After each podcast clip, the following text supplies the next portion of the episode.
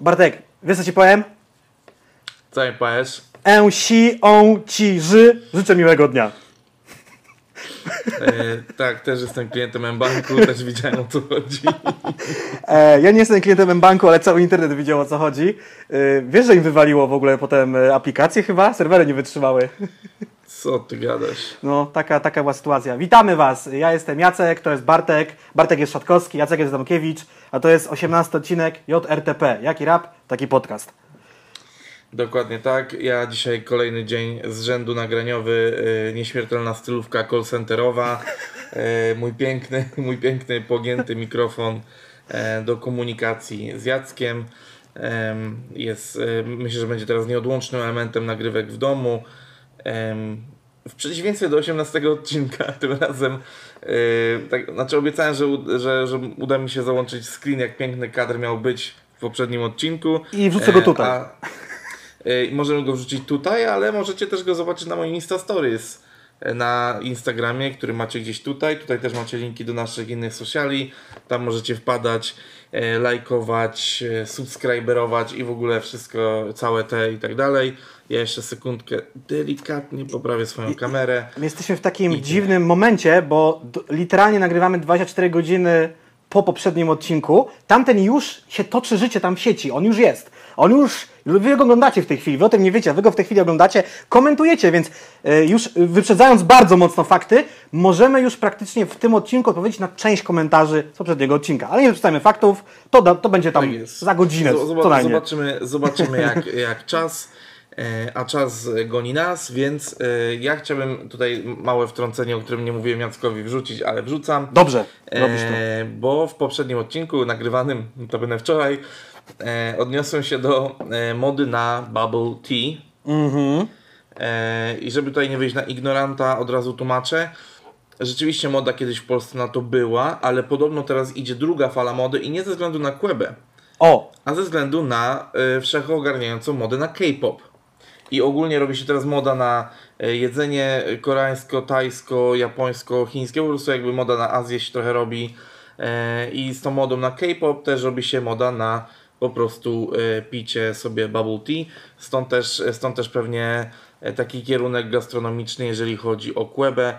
Ta informacja gdzieś mi się przewinęła i, i w ciągu tego dnia, więc od razu też update'uję, żeby nie było, że zarzucam mu recycling. Ja mam jeszcze jedną rzecz. Słuchajcie, 24 godziny. Co się może zdarzyć 24 godziny? No wiele. Jak wiemy, Instagram odpalił konkurencję dla TikToka. Nazywa się to Reels. I więcej nie powiem, poczytajcie sobie w sieci sytuacja wiadomo jaka jest napięta z TikTokiem, jak plandyka na żuku.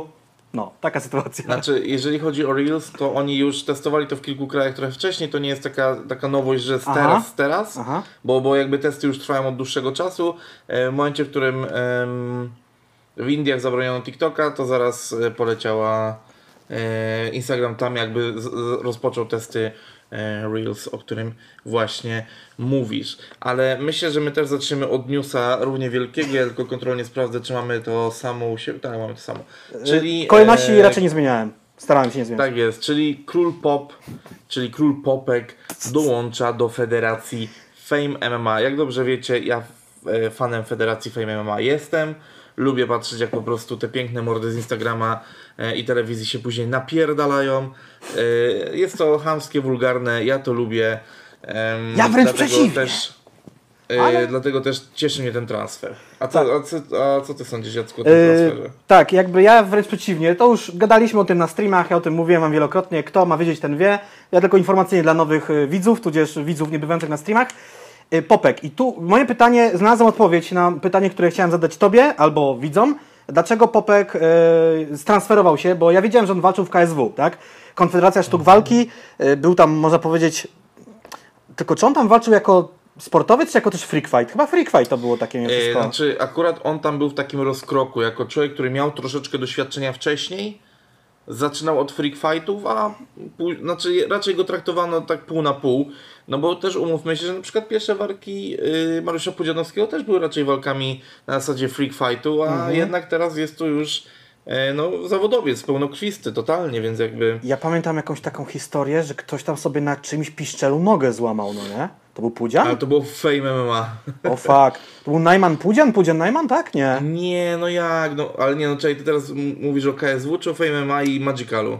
Nie, nie, nie, nie Magical. Wcześniej, że jakby Pudzian kogoś A, walił tego, low y, kingiem. tego ja na przykład w ogóle nie wyłapałem, szczerze mówiąc. Kurde, dobra, nieważne. Yy, W każdym razie Popek, tu dam cytat, yy, opieram się na CGM-ie i ich newsach, na konferencji powiedział, czy w wywiadzie powiedział wprost, wybrał Fame MMA dla hajsu. Podoba mi się ta de- deklaracja.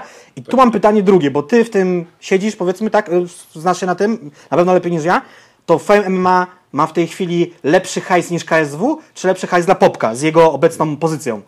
Dokładnie tak jak powiedziałeś. Myślę, że długo, długo jeszcze nie dojdzie do sytuacji, w której to Fame MMA będzie dyktowało warunki, ale też mam od razu dla Ciebie ciekawą, e, ciekawą rzecz tutaj, bo jest e, no, legenda polskiego boksu, jeżeli chodzi o komentatorstwo, o, o znajomość tego boksu, czyli Andrzej Kostyra, tylko sobie e, sprawdzę, tak, dobrze, dobrze pamiętam nazwisko, Andrzej Kostyra.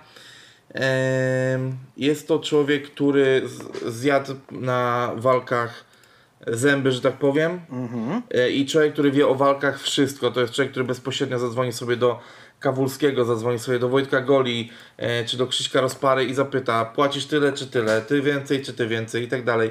To jest gość, który może z nimi rozmawiać wprost i on tydzień temu, bo pragnę przypomnieć informacja pierwsza, że Popek pojawi się w KS, e, Boże, w Fame MMA, była już prawie miesiąc temu na ich fanpage'u. Okej. Tylko oni mają taką technikę promocji, że oni są bardzo cicho przez jakiś czas i gdy przychodzi ten, ten, ostatni moment do, przed walką, wtedy bardzo intensywnie Jeb, jeb, jeb. e, działają w social mediach. E, Więc tutaj, e, tak jak powiedziałem, tydzień temu wyszedł materiał od Andrzeja Kostyry na jego prywatnym kanale YouTube na temat tego, że to jednak nadal KSW płaci więcej, tylko rzeczywiście, tak jak też tutaj wrzuciłeś, w tym przypadku chyba faktycznie lepsze pieniądze dostał Popek tutaj niż w KSW. To jest taki, myślę, że jednorazowy przykład, ale też e, ja akurat e, w przeciwieństwie do Ciebie też przemęczyłem sobie, jak zresztą każdy odcinek Imponderabili, Imponderabiliów, Karola Paciorka i obejrzałem cały mhm. wywiad z Popkiem. No i tam też padają konkrety, że no Pop już jest trochę za stary na KSW, w sensie, żeby tam zaistnieć zawodowo, to już troszeczkę mu brakuje. Jednak Fame MMA jest, no, mówmy się troszeczkę, no jednak zabawą.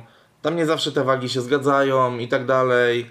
No je, troszeczkę mają luźniejsze, y, luźniejszy regulamin, aczkolwiek on z każdej gali na galę ten poziom i ten regulamin, to wszystko jakby robią się coraz bardziej profesjonalne, więc nie jest powiedziane, że no za kilka lat będzie to po prostu nadal walka celebrytów, ale już jednak na jakimś ugruntowanym poziomie sportowym, więc tutaj, y, tutaj rzeczywiście Popek stwierdził, że Fame MMA będzie dla niego prostsze. Y, To nie dziwne, bo Najman zrobił to samo. No Więc, tak, Najman y, też jest sportowcem, jakim jest, takim jest, ale oglądałem kiedyś o nim materiał y, o Najmanie na takim kanale, który zajmuje się tłumaczeniem skąd się wzięły memy. Y, nie pamiętam jego nazwy, ale mogę sprawdzić. I tam była cała historia Najmana, y, tej jego walki, to były kontrowersje. Ja w ogóle o tym nie wiedziałem, on tam bardzo y, szczegółowo objaśnił. Y, jak ten kanał się nazywa? Mo- mogę go zareklamować, bo jest dobry. Bądźmy poważni kanał się nazywa. Historia Okej. memów Marcin Najman. I dla takiego, y, jak to się nazywa, ignoranta sportowego jak ja, to zostało jasno wytłumaczone, co tam się z Najmanem stało swoją drogą. E, Co dalej tutaj? E, Na pewno też e, powodem, dla którego przyszedł e, Popek do Fame MMA jest to, że no on też nie ukrywa, że podczas poprzednich walk był po prostu nadal e, w sztosie. Nadal e, Tak. jakby w walce, ale myślę, że ta walka odbywała się gdzieś zupełnie indziej, niekoniecznie na macie. Więc jakby on, e, on jeszcze, on, on, mimo że oczywiście w tych wywiadach, bo oczywiście też pamiętajmy o tym, że jednocześnie wpadając w ten wir KSW, taniec z gwiazdami, Popek też stał się jednym z tych ludzi, którzy wpadli do Polsatu i Polsat ich teraz nie wypuszcza. W sensie, że stał się ich, e, ich człowiekiem i on teraz gra tam wszędzie. Kurwa, ja ostatnio widziałem jak, jakiś fragment jakiegoś e, paradokumentu policjanci i policjantki, czy gliniarze i gliniarki, czy coś takiego. E, I Popek tam grał w ogóle rolę, a to jest taki paradokument, że trochę paradokument, a trochę taki serial, że wątki przeplatają się między odcinkami. Więc Pop też tam jest jakąś postacią, która się przewija regularnie. I jeszcze Ale wracając, wrzuciłem, w- wpadłem na sekundę na Wikipedię, w rytmie serca jeszcze mu się zdarzało zagrać. Też no, taki dlatego serial. właśnie mówię, no Popek, Popek jest tutaj osobą bardzo rozchwytywaną, jeżeli chodzi o, o wszelkie, y, wszelkie tutaj programy związane z telewizją e, Polsat. E, ciekawe czy... Nie no, bo właśnie, bo to też taka ciekawa rzecz. E, jeżeli kojarzysz, no, no na pewno kojarzysz format Hate Park, który jest na kanale sportowym. Mhm. No tak. Już kiedyś w kontekście Quebo o tym Co rozmawialiśmy. najmniej jeden odcinek widziałem. Eee, I w, jak był odcinek z Kawulskim i Mamadem Halidowem, O. no to e, padło pytanie od jednego z internautów, e, kiedy możemy spodziewać się z powrotem e, Popka w klatce KSW. No i tam Kawulski wtedy wymijająco powiedział, że ostatnimi czasy jest trudno dogadać się z Pawłem. Okej. Więc yy, myślę, że myślę, że to już coś było na rzeczy, że te negocjacje z Fejmem już trwały od dłuższego czasu. Eee, powiem tak, to, to jest rzecz, yy, o której słyszałem tylko skądś. To nie jest moje doświadczenie z Popkiem, ale słyszałem, że to jest osobą, która potrafi, bo tak, zerwać po prostu pewne umowy. Nie mówię, że taka umowa z KSW była, bo tego nie pamiętam po prostu, też nie sprawdzałem tego specjalnie. E, Ale no, potrafił umownie dotrzymywać, aczkolwiek e, w momentach, w których ja gdzieś miałem okazję współpracować, chociażby na etapie gangu Albanii 2 e, z, z nimi, no to tam wszystko było w porządku, w sensie takim, że Ja mam w ogóle kilka jeszcze przemyśleń co do postaci Popka.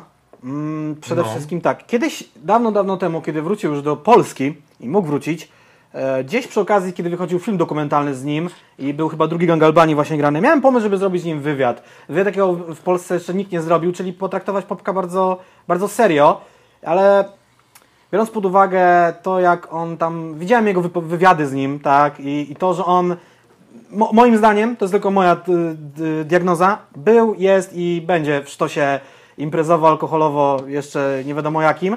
E, ciężko się z nim rozmawia, on się jąka, odpowiada bardzo krótko albo wymijająco na niektóre rzeczy, więc nie chciałem się tego wywiadu robić. I to samo sądzę o tych wywiadach, które udzielał on teraz i wcale się nie dziwię przed Fame bo tak, mniejszy przypał, wymagania sportowe moim zdaniem są mniejsze, a wydaje mi się, że przeciwnicy, jakie będą mu tam wpadali pod, pod że tak powiem, jego pięści, będą do pokonania nawet przez niego. On ma tą tężyznę fizyczną, yy, Oj, ale... powiem tak, tutaj, tutaj bym tak nie szarżował z tym, bo jakby ja oglądam różne dziwne kanały y, w polskim internecie jednym z takich, o który pewnie nikt, y, nikt może mnie nie podejrzewać, jest kanał Warszawski Cox i całe uniwersum ich No, kanałów, no. bo oni kanałów mają teraz ze 3 albo 4. Okej. I sytuacja jest taka, że oni mają gdzieś tam swoją, e, swoją serię, w której e, youtuberzy, celebryci, ludzie, którzy w internecie nie są bezpośrednio związa- związani ze sportem i lekkoatletyką, wyciskają u nich na ławie. Okej. No i kurwa, Stifler jest rekordzistą. O, Jebany wycisnął 135 na klatę. przede wszystkim jest, mi się wydaje, że jest młodszy i mniej zniszczony przez melanż, no nie? Jakby Właśnie mam wrażenie ta takie, że on jest dość szyb, że on może być bardzo szybki. E, Ławka pokazuje, że też jest osobą silną. Mhm. Kurczę, no powiem ci, że nie skreślałbym go tak totalnie. W sensie takim, że tam może być pierdolnięcie w łapie, no nie? W sensie, no oczywiście pobies, no tutaj jest przewaga wagi, on mówi, że do klatki będzie wchodził mniej więcej 110-112. Stifler wątpię, że waży 95. Okej. Sorry. E, Osobną w ogóle kwestią jest to, że jak już wyeksploatowany, trudne słowo, jest, jest postać Popka, e, no ten powrót do Polski, e, po Ale mówisz wyeksploatowany medialnie, czy wyeksploatowany życiowo? medialnie. Mi się, ja, już ja byłem w ogóle przekonany, że to już jest, że już jest po ptokach, a bo nie wiem jak tam muzycznie, wydaje mi się, że tam już szału nie ma. Pamiętaj jak on przy- wrócił do e, Polski, Wiesz co, widziałem jakiś, jakiś widziałem kosmos. jakiś singiel no, z początku roku Mhm. e, z jakąś laską z Brazylii i Mhm. to ma tam 6,5 miliona, więc cyfra się zgadza, nie? Kurwa, no nie wiem, może wiesz, my żyjemy w swojej bańce, y, nie dość, że rapowej, E, tak, to jeszcze w ramach to tego rapu bańka od popka. I tak dalej. Jestem tak daleko od Popka, jak jestem daleko od Young Multiego, albo sam nawet nie wiem kogo, więc nie wiem, co się obecnie dzieje, ale no wiem, jak było przy gangu Albanii, tak? Prawdziwa dama to twoja mama, czy tam pizda nad głową, czy inne takie historyjki. A jak y, jest teraz? No jeżeli jasne, jeżeli Popek zrobi płytę z Mateo, to jest inna robota, ale jak on tam robi, wiesz, on ma tam dziesiąt tych produkcji różnych, popowych, rockowych, country. y, No, tak, tak, tak. To jest tak Jedną rozgrzebane. ogóle z fajniejszych, e, jedną z fajniejszych produkcji jest produkcja z Maro Maro. O dziwo, o dziwo, no nie? Tak, w sensie takim, że ja po prostu lubię Maro, więc jakby... W sensie nie, że, Eee. że to jest jakiś taki, no bym to nazwał projekt, nie wiem, tam drugi, trzeciej ważności w świecie popka, a to spoko wyszło. I kurde, myślałem, że ten poten- potencjał popkowy już jest wyczerpany po tym tańcu z gwiazdami, po tym wszystkim, ale jednak nie. Ale hej, no, bo Popek mi się wydaje, że mimo wszystko wie, co robi. No, siano na ruchy zawsze jest potrzebne, więc dzisiaj jest w MMA, a gdzie będzie później, kto, kto to wie. Ci tak, w międzyczasie zerknąłem sobie na jego kanał, więc jak nie patrzę tutaj w kamerę, sorry. Mhm. Em, ale... Ale tam cyfry nie są najgorsze, w sensie takim, że... E, Może ma no właśnie z, e, e, Polombia, ten z utwór Popek i Chikatoro ma 6,2, tutaj jakieś 1,2. Oczywiście zdarzają się też jakieś tutaj Wpadki. dziwne, dzi- dziwne akcje w stylu e, tam po 300-400 tysięcy, ale raczej tak od roku raczej tam się trzyma. Po prostu pewnie ma jakieś y, grono wiernych fanów, wyznawców i, i, i będzie na tym jeszcze może no, korzystał, kurde. W ogóle Popek w Imponderabili, jakby ja wiem, że Paciorek rozmawia z różnymi ludźmi, ale tak próbuję sobie to skleić, te dwa światy i znaczy, bo z Paciorkiem to jest tak, że on ma taki kanał typowo, że jak tam mu zapłacisz, to on pogada z każdym, tak? Jakby to jest taki... Pamięta, pamiętaj, że z tą sympatią moją do y, Karola, bo ta sympatia jest wiadoma wszystkim, którzy oglądają nasz podcast, to powiem Ci, że mm, no, no on jest trochę takim boomerem i y, no on był realnie zajarany postacią Popka u siebie na kanale. I jeszcze wyciągnął jakąś historię, jak słuchał sobie drugiej płyty gangu Albanii z ziomkiem, jak jechali na melanż do Sopotu. Więc okej, boomer. Y, kurde, nie wiem jak... Ty wiesz, że Paciorek ma lat? Jakby... 30 parę. No jest trochę starszy od ciebie. Kurwa. No, może i na mnie przyjdzie pora kiedyś. Dobra, yy, w sensie, wiesz, mm, 33 lata. O, bo o co- 86 rok. To jest szorta starsza ode mnie. E, chciałem powiedzieć, o co mi chodziło, że jakby pojawienie się Popka u Paciorka to było tak, że Paciorek prosił go, prosił, aż się doprosił? Czy to jest jakaś ugadana akcja z MMA, że kurde, weź nam to popusie trochę pod Yy. promu i tak dalej, no nie? Zastanawiałem się nad tym, bo nagle właśnie Popek stał się bardzo aktywny e, w social mediach przy okazji tej walki, więc e, może to jest jakaś seria wywiadów, która Po była prostu, po dogadana. prostu. Okej, no dobra, E, no jeszcze chyba... jeszcze na, na chwilę tutaj zahaczając o postać Popka, oglądałem ten materiał na Noisy. E, Nie widziałem gdzie- go, tego do tej pory, kurde no. gdzie pojawił się Chucky, legendarny, podobno legendarny, nie wiem, nie, nie, nie znam tej serii, w której on odwiedza raperów, no ale no tam Wixę, Wixę mu dobrą zrobił, no nie, w sensie takim, że Ale to było e, jeszcze jak Popek tam... był na Wyspach, tak? Nie, nie, to już było w Polsce. O, to muszę sprawdzić. To już było w Polsce i to było tak, że tam no, pop zapierdala ponad stówę wiejską drogą i nagle rozmawiałem o, o, o tym, że on w sumie kiedyś e, za mało lata kradł auta, więc nigdy nie zrobił prawa jazdy, ale umie jeździć i, tak, gościu kurwa zbladł, nie? Ja pamiętam, że jak Popek miał jechać na premierę filmu y, swojego dokumentalnego do Poznania do kina Muza, na tej premierze byłem swoją drogą, niesamowite wydarzenie, to spóźnił się, bo miał być na pierwszy seans, był na drugi, żeby tam wiadomo, powiedzieć trzy słowa, dosłownie powiedział trzy słowa, potem fotki i, i autografy, bo rozwalił swojego, wtedy miał chyba Mustanga, mogę się mylić, wyjeżdżając z Warszawy, taki niebieski chyba, rozpierdolił go i potem musiał jakoś dojechać do Poznania.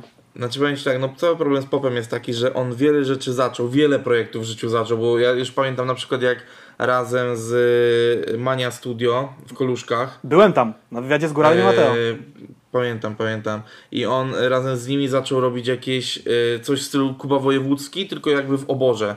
Czy w stodole. O, żeż kurwa, rzeczywiście coś takiego było, ale mi teraz flashbacka zarąbałeś, o ja. No, no, no, no. I Ua! to tutaj generalnie wiesz, e, On on, chyba wypuścił jeden czy dwa odcinki, a to był odcinek z nagłym atakiem spawacza, czy coś takiego. W ogóle A może z Cypisem? Mega... Albo właśnie, albo z kimś kurwa, no z tamtej ekipy.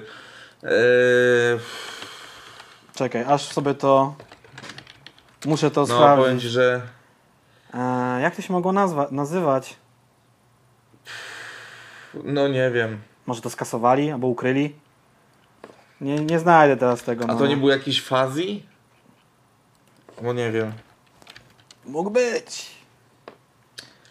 Stodoła, Stodoła Popka to się nazywało. Aha, aż tak ambitnie, okej. To się nazywało Stodoła Popka, czyli koniec internetu. No ja. I Okej. wyszły chyba dwa odcinki. Okej. Pierwszy jest z Cypisem. No tak jak coś tak mi się przybijało do mózgownicy. A drugi A jest. drugi jest z Korwinem.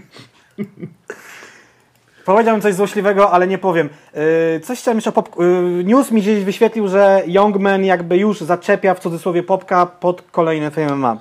Tak, i to teraz też e, jakby szybkie wyjaśnienie. Oczywiście Young Venture już też był kiedyś zakontraktowany FMA i Czwarta z tego co pamiętam edycja. przegrał. E, Z tego co pamiętam przegrał, to jest jedna rzecz. Druga rzecz, Popek ma zakontraktowane trzy walki. Z czego powiedział, że chce walczyć na siódemce i zaraz na ósemce. O, podsumowując postać Popka, to jest nieprzewidywalny żywioł, który jest sam sobie sterem, żeglarzem, okrętem i torpedą. Czyli jest w stanie sam siebie podnieść, zawieść, ale też zatopić. I tak jak widzisz, stodoła, dwa odcinki, chuj z tym. Jakieś projekty muzyczne poucinane, pozostawiane, yy, rozwalone samochody i tak dalej. Zobaczymy jak Powiem będzie. tak, e, ja to yy, spuentuję tylko jedną rzeczą. Popek zapowiedział wspólny utwór z doktorem Albanem, It's My Life. Na nowo, remix. Podobno jak puszczali to wszystkim ludziom e, od doktora Albana, to Albania zwariowała? Doktor Alban, Albania. Nie na, no, no stary, właśnie i taki, taka, jest, taka jest retoryka tego, że doktor Alban i król Albanii. It's my life. Dokładnie, to ten hit, ten hit teraz e, zniszczy nam Popek. E, powiem Ci tak, nie spodziewałem się, że rozmowa o Popku zajmie nam ponad 20 minut, więc przejdźmy ja, do następnego ja, tematu. a ja spodziewałem się, że wrócą lata 90. i doktor Alban, no. Uwaga, nadchodzi. I doktor Dre się w ogóle rozwodzi, ale to zupełnie inna historia. Kolejny temat. Ale, ale nie rozwódźmy my się nad tym. Tak. No i te nasze płynne przejścia. E, tak, e, przejdziemy teraz do tematu też jakby gorącego dość w Polsce, czyli do rocznicy stulecia Bitwy Warszawskiej i tego, co się dzieje wokół tego, jeżeli chodzi o rap. A, rzeczywiście, tu można przejść potem do sam wiesz czego. Dobra, to jest, a? Clever, E, kurde, i, clever. i, teraz, I teraz chciałbym tutaj powiedzieć, żeby też oddać branży co branży, że w, e, od już kilku lat gdzieś właśnie w tej naszej branży dzieje się taki projekt, bądź co bądź niszowy, ale pewnie dla wielu osób bardzo ważny, e, czyli druga strona ulicy. Tak, wynotowałem e, sobie, udział- wyobraź sobie wszystkich członków, ale to mogę pod dzień powiedzieć.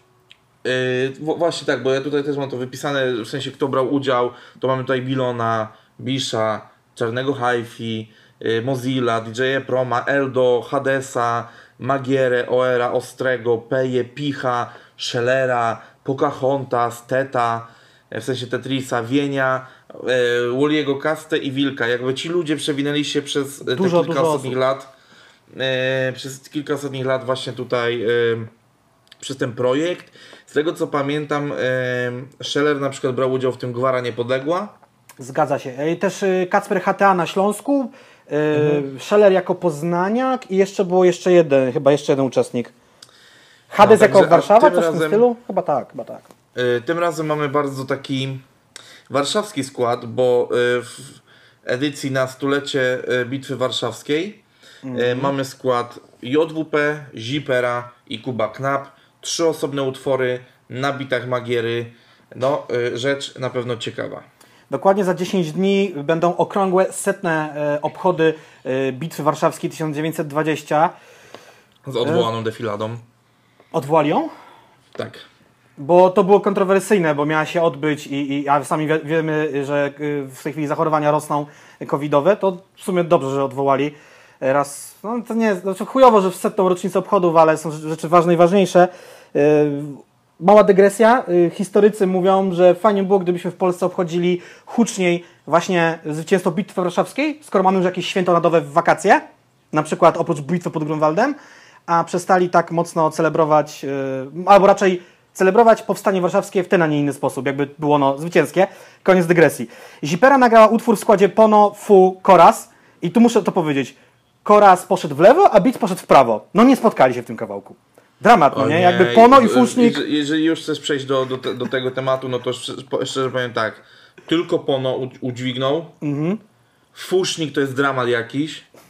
I ja tu sobie zapisałem. Mm, na moment nagrywania dostępny jest numer Zipery, gdzie jedynie Pono wypada ciekawie, reszta jest jakimś bełkotem, który próbuje przemycić naraz kilka ulicznych prawideł i kilka faktów historycznych. To jest wszystko. To jest jakiś Po, po, po. dramat. Padły strzały. No nie, no przepraszam bardzo, jakby to nie są personalne ataki na osoby, które tam nagrały. To nie jest atak na to, że jestem przeciwnikiem obchodzenia stulecia e, Bitwy Warszawskiej, bo wręcz przeciwnie, jestem wielkim fanem obchodzenia tego typu uroczystości i nagrywania wobec tego też jakichś utworów, super.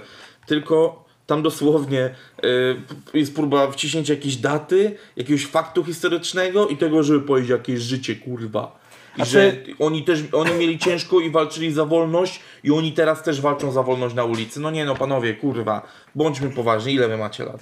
Ej, w przypadku Korasa ja nie wiem co tam się stało, tam się nawet y, wersy za bardzo nie rymują, to jest jakby taka melorecytacja, nie wiem czy on miał inny beat, tego beatu nie miał, pisał to w 15 sekund przed wejściem do kabiny do nagrywania, nie wiem, nie A wiem. może po prostu czytał podręcznik do historii? No też tak to brzmi, no nie, jakby wow. A też, żeby nie było, bo komuś się może wydawać, że no jakaś tam druga strona ulicy, tematy historyczne to musi być czerstwe. Kurwa mać, właśnie nie. W ogóle w tą całą akcję, to że też powiedzmy są wciągani raperzy podziemni, nieznani szerokiej publiczności, nagrywają z Tak, bo to- tymi bo to też- znanymi. Bo to, wy, bo to wywodzi się troszeczkę też z warsztatów muzycznych Tak. i wywodzi się z y, też konkursu, że y, nagraj y, nabicie kogoś tam y, w towarzystwie kogoś tam i kogoś tam, więc jakby... Na przykład tam Magiery, Szweda, Oera i akurat co któraś edycja jest inna. Ta jest inna, ta z okazji setnej rocznicy Bitwy Warszawskiej. E, na przykład ta, w której brał udział Peja w Poznaniu, no to był naprawdę konkret kawałek. E, utworu Tetrisa na przykład nie słyszałem do dzisiaj, bo nie wiedziałem, że był nagrany. Dzisiaj się o tym dowiedziałem. E, utwór z udziałem Waldka Custom też kozak, także warto te rzeczy w ogóle posprawdzać. Jest kanał, druga strona ulicy na YouTubie, także sobie wpiszcie, sprawdźcie. Polecamy. Mm, No i co, czekamy jeszcze na utwory JWPBC, mam nadzieję, że podołają. No i Kuba Knap y, też. y, U Kuby mogę się spodziewać nawiązania do tak zwanego cudu nad Wisłą, tak? Bo Kuba, że tak powiem, jest y, reformowanym teraz y, na nowo katolikiem, już od kilku lat, mocno wierzącym, więc może coś tam będzie. Jeżeli mogę się hi- historycznie przyświrować, no to wiadomo, że wywiad był dobry, podsłuchiwano y, rosyjskie, tak, tą, poprzez stację radiową, rosyjskie ruchy wojsk i stąd ten cud nad Wisłą. Fajnie, że żeśmy wtedy wygrali, bo Polska mogłaby wyglądać zupełnie inaczej, albo mogłoby jej nie być. To akurat jest ważna rocznica, no nie? Tak jest. Em, myślę, że tutaj w tym temacie możemy wszystko powiedzieć. Trochę mamy wewnętrzny ból, że 5 minut rozmawiamy na temat e, tak ważny, Poważny i poważny. A 20 parę minut poświęciliśmy na popkan, ale e, jaki rap, taki podcast, więc... Ale hej, możecie tego utworu też posłuchać, no bo my, jak zauważyliście, mało tu gadamy o muzyce, bo no, tym się zajmują inne podcasty, a też mówienie o muzyce to jest tak trochę jak tańczenie o architekturze, no nie? Ech. E, O, dobrze. Te, teraz ten E, temat taki ten. Muszę go znaleźć. Też na temat rocznicy Bitwy Warszawskiej, wiesz który? A, okej. I tu możemy E, przejść. Powiem wam tak. No. Te, te, temat kontrowersyjny, a ja dzisiaj, mając troszeczkę więcej czasu po pracy, zasięgnąłem języka u źródła. Bo odez odezwałem się do, Do. menadżera zespołu Lux Torpeda, który tutaj jest troszeczkę powiązany, y, ale żeby rozprowadzić najpierw temat, y, chodzi nam o to, że zespoły takie jak Maleo Reggae Rockers i Lux Torpedo, ja wiem, że to mało rapowe tematy, ale też zespół y, Mr. pieśni Kenke. tańca Mr. Kenke Mister też Kenke. jakby wycofały się z uczestnictwie w koncercie, który miał być y, 14 sierpnia w Warszawie. te, tak, też w ramach tutaj obchodów tego stulecia bitwy warszawskiej. I na, te, e, na tą kwestię składa się kilka tematów tak naprawdę. Ale chciałbym zacząć od tego, kto jest organizatorem tego Mhm, okej. wydarzenia. To Bo ciekawe. organizatorem jest, ja to, to- to jest notka z ich strony, żeby nic nie przekręcić. Centrum Sztuki Współczesnej Zamek Ujazdowski Mhm. jest jedną z największych instytucji kultury w Polsce, miejscem tworzenia i prezentacji sztuki współczesnej we wszystkich jej przejawach. Na, bogatych, na bogaty program składają się wystawy, performance, kino, rezydencje e, artystyczne, wydawnictwa. E, Centrum położone jest w barokowym zamku w parku mieszczącym się przy Trakcie Królewskim w tak zwanych łazienkach. Jeżeli dobrze kojarzę, taka informacja gdzieś mi e, śmignęła. A co najważniejsze, ten projekt, to Centrum Sztuki, jest finansowane przez Ministerstwo Kultury i Dziedzictwa Narodowego, bo pragnę przypomnieć, że tak teraz nazywa się Ministerstwo Kultury. Tak, tak, tak, tak. Czyli wychodzi na to, że mimo, że Warszawa jest y, raczej, ma prezydenta z opozycji i raczej tam jest opozycyjnie, to tam ktoś musi być prorządowy w tym chyba Centrum Kultury. Bo tak wychodzi nie z faktu, że jest finansowane przez Ministerstwo Kultury, tylko z tego, kto został zaproszony na ten koncert. Tak mi się wydaje. No właśnie, no bo, bo, bo to teraz jest ciekawe, bo jak na przykład rzeczywiście myślisz wartości chrześcijańskie w muzyce, myślisz muzyka rockowa, no to rzeczywiście gdzieś do głowy przychodzi ci Lux Torpeda. No. Tym bardziej Maleo Reggae Rockers, Są to takie zespoły, które rzeczywiście nam kojarzą się z tym. Jeżeli myślisz, że rap patriotyczny, to kurwa niestety Tadek z firmy, no ale to już pomińmy. E, Ale, ale, ale jeżeli, bo i teraz widzisz, bo też, też rozumiem skąd y, w zestawieniu Maleo, Reggae Rockers, czyli coś, dla, coś reggae, coś bardziej takiego kojącego, trochę mocniejszego grania Lux Torpeda, troszeczkę dla słuchaczy rapu, czyli Kenke, no to rzeczywiście tutaj coś znajdziesz. Tylko teraz tak, mam wrażenie, że y, ktoś, kto sobie siedział w tym Centrum Sztuki Współczesnej Zamek Ujazdowski, mm, myślał sobie coś takiego, mamy kurwa ciężki przekaz narodowy, y, taki pro, właśnie pronarodowy, a nie propolski, bo kwestia jest ciekawa taka, że i Lux Torpeda i Mr. Kenkem, ale Roger Rockers jest dla mnie zbyt odległą mm, te tematyką muzyczną, więc tutaj nie będę ich przywoływał, ale te dwa zespoły, Lux Torpeda, w której też przypominam, że y, jednym z wokalistów jest Hans z 5-2 Dębiec, aktualnie jest 5-2, Jasne. mm, to nie są zespoły, które są takie narodowe,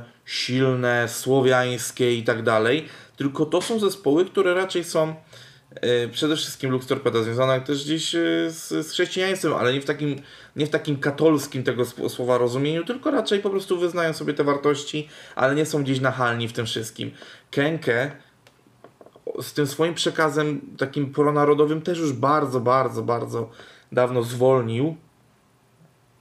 I Ale teraz bardziej u niego można wysnuć takie, takie nuty, że jest bardziej pro, że wiesz, że dla, dla Polski jakby, no nie? W sensie nie, że nie, że naród, silny naród, tylko że Polska, nieważne jaka, czy tęczowa, czy czarno, y, czy, czy, czy, czy biało-czerwona, Polska, po prostu Polska ma być silna i tak dalej. W sensie ma taki przekaz, że wszyscy tu żyjemy y, i po prostu walczmy o to, żeby nam się żyło dobrze a nie żeby naród był silny. No nie? Mam, mam nadzieję, że rozumiecie tą subtelną granicę, o której tutaj mówię, a, a, a po prostu nagle ktoś wpadł na, e, na, na to, żeby wzmocnić to wszystko jeszcze zespołem, który oczywiście no, Polak, Węgier, dwa bratanki, do bitki i do szklanki. E, No nie tym razem, bo zespół Hungarika, w ogóle w nawiązaniu do, że e, Węgry, Hungary, Metallica i Hungarika to jest w ogóle dla mnie już jakiś... To już ten zespół powinien zostać skreślony w 2007 roku, czyli w roku, w którym on powstał. E, A tutaj menadżer zespołu Lux Torpeda zasugerował, żeby, żeby, żeby się zainteresować po prostu e, kim jest aktualny wokalista zespołu. W sensie jak ciekawą, barwną postacią jest. To, to, to jest jedyny przekaz, jaki od niego dostałem. Tutaj w sensie to nie jest żadna ocena i tak dalej, po prostu zostawiam wam, jeżeli komuś chce się pogrzebać, to sobie posprawdzajcie. No ja kilka numerów wczoraj odsłuchałem z polskimi napisami. No nie dziwię się, nie dziwię się, że to zostało, e, zostało jakby anulowane, ale co ciekawe, to jest tylko w ogóle jeden z filarów, znaczy jeden z powodów, dla których to się stało. Bo, Tak. powodów, bo powód jeszcze jest jeden. Tak, w ogóle jeżeli chodzi o tą część rapową, e, dlaczego my o tym mówimy? Kenkę, mogliście odczytać to na jakichś tam portalach czy na Facebooku Kenkę, pojawiły się dwa, dwie informacje, dwa oświadczenia. Pierwsze podobnie jak to Maleo Reggae Rockers i Lux Torpedy, drugie pojawiło się dzisiaj, bo już po tamtym zaczęli się Kenkego czepiać, dlaczego nie gra. I musiał w bardzo prosty sposób na przykładzie wytłumaczyć, dlaczego nie chce tam grać. Tak samo jakby nie zagrał na jakiejś... Im... W ogóle jest apolityczny, tak? I bardzo to podkreśla, właśnie grając o imprezach miejskich czy rządowych, to ma być apolityczne. Muzyka to muzyka yy, i tak dalej, no nie? Yy, co miałem Powiem powiedzieć? wam tak, w, taki, w, w ogóle taki element, że impreza ma nie, nie nieść za sobą jakichś właśnie konotacji politycznych i tak dalej, jest bardzo częstym fragmentem w ogóle umów, jakie się podpisuje z artystami. Ale teraz jest, i teraz to jest bardzo ciekawe, bo przepraszam was bardzo, wiem, o czym miałem powiedzieć. Y, No dobra, no. O co mnie prosiłeś, tak? Że cytuję Kenkę tutaj. W świetle ostatnich wydarzeń, począwszy od niekonsultowanych zmian w line-upie po publikacji w internecie, a nawet rozwieszenie nieautoryzowanych przez nas Dokładnie. plakatów, na braku podpisanej umowy impreza jest za tydzień. Za tydzień, za 10 dni. I właśnie, i, i- to są, i to są dwie ważne rzeczy, o, o których Stracili zaufanie powiedzieć. do organizatora.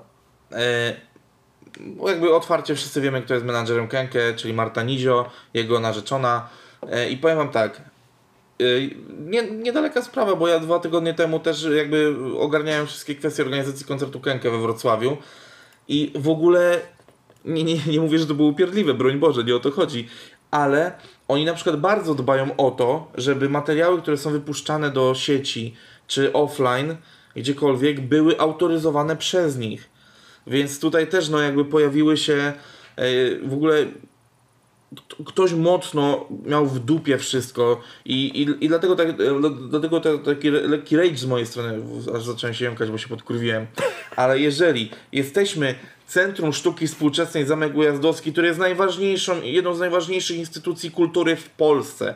Finans, tak, tak o sobie piszą, Polsce. sorry, to nie jest mój wymysł. Tak sobie piszą. Mhm i finansowany jest y, z naszych pieniędzy, bo z pieniędzy Ministerstwa Kultury i Dziedzictwa Narodowego.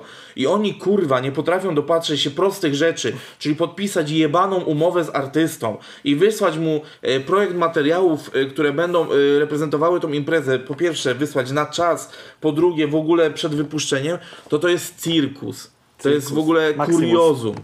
To są podstawowe rzeczy podpisujesz umowę z artystą, wysyła, w umowie też jest napisane, że żadne materiały nie mogą się pojawiać bez akceptacji artysty. To jest krótka piłka, moi drodzy. No. Mhm.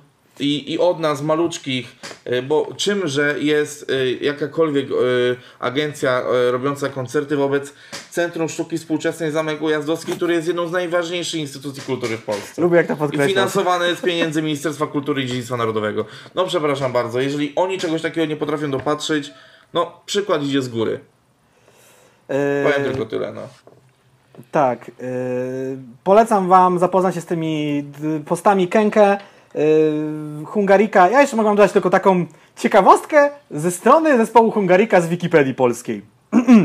Zespół pojawia się jako muzyczna gwiazda na spotkaniach prawicowego grupowania politycznego Ruch na Rzecz Lepszych Węgier Jobbik. A Jobbik jest partią neofaszystowską, która ma duży problem z mniejszościami na Węgrzech. A co się dzieje na Węgrzech? To kto się orientuje, ten wie. Znowu wchodzimy na politykę. No nie jest to fajne.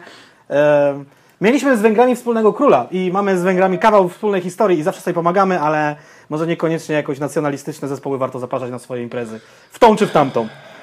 Dokładnie, dokładnie. Bo jakby tutaj też warto zwrócić uwagę na to, że to nie mówimy o tym, że złe, no bo prawica, tylko myślę, że równie mocno byśmy się wypowiadali o takiej sytuacji, gdyby e, było to ze strony lewej. Także tu jakby strona polityczna nie ma żadnego Ekstrema znaczenia. są najgorsze, najgorsze są te ekstrema właśnie. Bo jakby zobaczyć, że nawet można, można oddzielić kwestię polityczną i to jak, jaki zespół tam miał grać, to, to daję Wam jeszcze dwa kolejne argumenty, e, czyli te, te formalne argumenty związane z współpracą z artystów.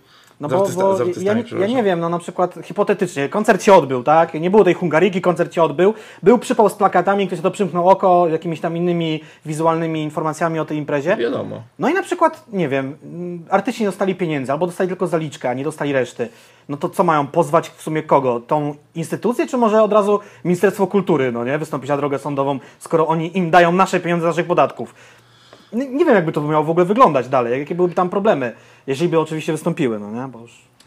E, no, jest to, jest to temat ciężki, aczkolwiek już kilka takich sytuacji w Polsce mieliśmy, że z powodu tego, że zespół A gra, to zespół B nie może i tak dalej. Mhm. E, dobrze, pozostając przy jednak kwestiach łączących muzykę i niestety politykę. Przechodzimy do tematu murem za bonusem. Jak dobrze wiecie, my rzadko w tym temacie się wypowiadamy, aczkolwiek mówimy tutaj bardziej, e, bardziej w kontekście akcji, którą zapoczątkował w ramach swojego Hot 16 Challenge Białas. E, czyli jest to stworzenie płyty murem za bonusem, która ma e, w pierwszej kolejności swoje zyski e, przekazać. Jakby akcja, akcja jest po to, żeby wspomóc rodzinę bonusa w sytuacji ciężkiej, bo jakby nie mi oceniać, czy y, jak było tak naprawdę w tej sytuacji, aczkolwiek znajomi mi e, raperzy raczej dość mocno ręczą za bonusem, więc mm, nie mi oceniać, bo tak jak powiedziałem, no nie zajmujemy się tym aspektem w tym wszystkim. E, bardziej chodzi nam o sam projekt płyty murem za bonusem. E, dokładnie. 2 maja Białas nagrywa spóźnione, bo wszyscy tak mocno naciskali. No gdzie te Hot 16 Challenge od tych wszystkich SB Mafijczyków są? Spóźnione, ale zrobione w specjalnym celu, nagrane pod zakładem karnym w Warszawie, domyślam się, chyba w Warszawie. Murem za bonusem, Hot 16 Challenge 2. E, I teraz po y, trzech miesiącach, dobrze mówię, maj, czerwiec, lipiec, po trzech miesiącach pojawia się pierwszy singiel, też ozdobiony teledyskiem. Białas nagrał swoje wideo w Warszawie, Paluch w Poznaniu, bo poznaję osiedle Chrobrego, całkiem niedaleko mieszkam. E, Sztuka Wolności na bicie lanek, wyszło to dosłownie dwa dni temu. Em, No i rozpoczyna się promocja tej płyty i bardzo mi się podobają te wersy Białasa, gdzie przewija, że nie musiał się prosić o gości na płytę, tylko odbierał telefony, bo Rapowa Polska chce się dograć. Y, Bonus, ciekawe jest to, że bonus przed tym wyrokiem, przed pójściem do więzienia otworzył się muzycznie i zmienił się. On nagra, nagrał kawałki z osobami i w stylu, o którym bym go nigdy nie posądził. Ja tak, tak, tak. Tam ja było chciałem- kilka ciekawych fitów. kiedy, kiedy grał koncert w Poznaniu, chciałem zrobić z bonusem wywiad, ale tam jakoś żeśmy się terminowo nie zgadali i do tego nie doszło. I przez to też mi się w ogóle wydaje, wiele osób w ogóle zauważyło bonusa, bo no bonus zawsze była ciemna strefa, uliczna Warszawa i dosyć taka pewna monotematyczność, a tutaj, no mówię, ten kawałek nagrywany w Transylwanii z Quebo i Boriksonem, w ogóle bym coś takiego nie posądził i, i też mi się wydaje, czy Quebo będzie na tej płycie? Myślę, że może być na przykład. Albo na przykład taki Borikson pewnie też. Ciekawe, ciekawe, Myślę, ciekawe. na pewno Mes, E, Mes jest znaczy- w ogóle zaangażowany bardzo mocno w tą akcję murem za Tak, Mes i PZ. Tak. i PZ. Mhm. Też Więc no ja właśnie jakby mówiąc, my, myśląc o artystach, których gdzieś znam, szanuję, którzy ręczą za bonusa, właśnie miałem głównie, głównie Ale Piotra na, na myśli. Gdybyś mnie nie? zapytał, k- mm, nie, gdybym ja nie wiedział, że Mes jest tak to zaangażowany, byłby jedną z ostatnich osób, które bym wymieniał, bo wiesz, no gdzie na osi muzycznej Mes, a gdzie bonus? A jednak, Tak, widzisz. ale, ale też trzeba oddać to, że Mes zawsze był mocno jednak prawilną postacią. W sensie taką, wiesz, charakterną, więc... Tak, to jest, to Myślę, jest że, fakt. myślę, że tutaj stąd, e, stąd ta konotacja. E, Cóż mogę powiedzieć? E, Tutaj też Jacek wspomniał o tym, że ma być, że, że bonus zapowiada czołówkę polskiej sceny. Mm, to jest Mhm. Białas. jedno, dwa, też od pula. e, Białas, przepraszam, tak. I gdzieś jednocześnie od pula łbów, który, którzy chcieliby się gdzieś tam mm, wybić na tej płycie, więc jest, jest duża szansa, że to będzie po prostu solidny też kawałek muzyki, jakby no nie- mainstreamowy- nie, nie, wiesz, no. W bardzo dziwny sposób skonstruowany album. Jak to kiedyś mówił Rychu Peja o takich ludziach, co się tak przy, przyklejacze, podłączki, ocieracze, że tak powiem. Tych od razu Białas kazał mi spadać, żeby y, zrobić coś więcej niż, niż tylko, nie wiem, wkleić zdjęcie na Instagrama. Żeby nie było, że jestem hipokrytą, też wrzuciłem, jak zanim bonus jeszcze w ogóle miał całą tą sprawę, y, kiedy to się wszystko zaczęło dziać, ten, to zdjęcie murem za bonusem, bo stwierdziłem, że jeżeli to idzie tak szeroko, to niech dotrze do każdego. Jeżeli, wiadomo, no jaki ja mam zasięg, a jaki ma za- zasięg na przykład paluch, to to prze, prze, przepaść to jest, tak? Ale każdy ma jakiś tam procent dotarcia, bo te zasięgi są poujebane. Nie, no ale ty, no ale w Poznaniu raczej wszyscy mają dość dobry zasięg. No za śmieszne. A od kiedy zmieniłem operatora, y, ty nie miałeś dobrego zasięgu na działce. Chodzi mi o ten zasięg social media, żeby to do, dotrzeć z tą informacją, żeby zrobić szum, tumult i tak dalej, i tak dalej. No i co? No i niewiele to chyba pomogło. Sprawa że może zrobiła się głośno, były zbierane podpisy i tak dalej, ale o Jezus, chciałem powiedzieć, ale tego nie powiem. Dobra. hmm. No, y, bonus nie mógł liczyć na y, uniewinnienie, tak? Jak to się nazywa? Tak, O, e, na łaskę naszego prezydenta. E, Zakończmy tutaj na tym. Nie ma co dalej. Nie ma co that dalej. shit! No nie, jakby... no. E, No, jakby y, powiem wam tak, na bardzo podobno miękkich dokumentach odbyło się to oskarżenie bonusa, więc przejdźmy teraz do dokumentów nieco bardziej twardych, czyli dokument Żabsona.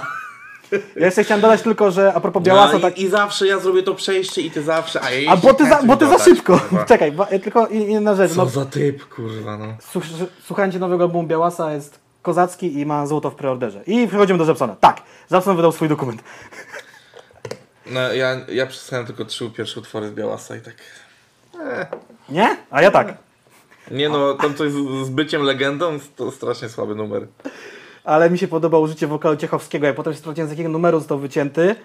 O, a, pff. Nabierasz się na tanie patenty w muzyce po prostu. To jest... No dobrze, ale one działają, skoro się na nie nabieram. Wiesz, jakby ten, ten oryginalny utwór Ciechowskiego z tym, z tym o coś o wampirach taki... Ale ten wycięty wokal i tam wrzucony i podkręcony, to jest coś. No tak, zwłaszcza ten tune na tym wokalu dramat. Ehm, Mi się podoba. Dobrze, Interna Ziomale, E, czyli Film dokumentalny. Dokument, czyli film do, dokumentalny, dokument Żabsona, relacja z jego trasy po tej płycie. Od razu zaznaczam, kurwa, e, gdzie są materiały z Poznania, ze świetnego koncertu, gdzie są materiały z e, Lublina, ze świetnego koncertu i z Łodzi. Ja się upominam teraz w tym momencie Upominasz się. Ja przyznam się bez bicia. Dokument trwa godzinę, ponad. Ja widziałem 30 minut, więc Obejrzałem cały na przyspieszeniu 1.5. okej, y, taka technika. Godzinę i 14 minut. Ja widziałem pierwsze pół godziny, więc wynotowałem sobie parę rzeczy. Przede wszystkim, umówmy się, dla kogo jest ten dokument? Dla osób, które go kupiły na DVD razem y, z bluzą. Te osoby mają to na zawsze jako fizyczna pamiątka. Fajnie, że to wylądowało w sieci dla wszystkich. Dokument związany z danym artystą jest dla fanów tego artysty. Ktoś, jeżeli może zapytać, e, po co on to zrobił? Dla swoich fanów i dla siebie. Tak jeżeli jest. ktoś Żabsona nie słucha, nie lubi, albo jakieś inne nie, no to będzie go to nie interesowało, więc ten temat możemy jakby od razu ciebie- na bok odsunąć. Przy okazji tego, co mówisz, mam pytanie do ciebie. No. Kiedy widziałeś ostatnio jakiś materiał właśnie dokumentalny z trasy jakiegoś rapera? Bo to jest w ogóle z trasy koncertowej, ale też z powstawania płyty interna Ziomal, tak? Tak, I tak, teledysków, tak, tak, tak. numerów. No e, tak, tak. Y, k- Kiedy widziałeś taki dokument ostatnio w polskim musiał rapie? się kurwa zastanowić poważnie. No właśnie, stary. I to jest ciekawe, że e, raczej Żabson, który jest taki bardzo progresywny w swoich ruchach i raczej szuka różnych nowych form wyrazu. Przypominam takie zdjęcie, gdzie ze skrzydłami na jakichś dziwnych schodach stoi. Mhm. To też było chyba związane z klipem, no nie? Tak, tak, tak. Którą a, wiesz, a tutaj jednak sięga po coś takiego dawno niewidzianego w polskim rapie. No bo ja nie mam- przypominam sobie rzeczywiście takiego dokumentu.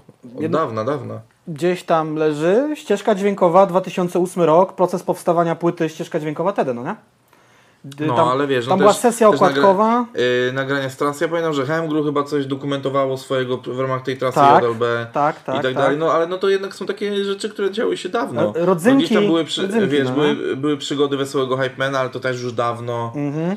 Więc tak. E, myszą, e, nie wiem, Follow the Rabbit pod to podpada, nie wiem, może, to trochę też inna forma. Myszą to jest taki w ogóle super zapomniany program Borik, Boriksona, kiedy, kiedy tam robił jeszcze inne rzeczy. Rychu miał swoje vlogi z podróży, ale to były takie vlogi. No ale to były vlogi, no nie? Mhm. I to, to było takie, no, takie se vlogi albo nagrania z fury, jak coś tam gadają i żartują. Więc tak, powiem Ci, że dawno nie było takiego rzeczywiście porządnego, jebitnego, jebitnego materiału. Podoba mi się to z tego względu. Em, na pewno kuszące dla ludzi jest to, że mogą sobie zajrzeć troszeczkę za kulisy życia gwiazdy rapu. Mhm. Na pewno. Nie, nie, nie wyśmiewam, po prostu tylko też znam to życie troszeczkę z innej strony i tak obiektywnie rzucili się mocno, bo umówmy się, często życie rapera w trasie, mówię o trasie, nie mówię o tam kręceniu, tworzeniu płyty, jest raczej dość nudne i monotonne.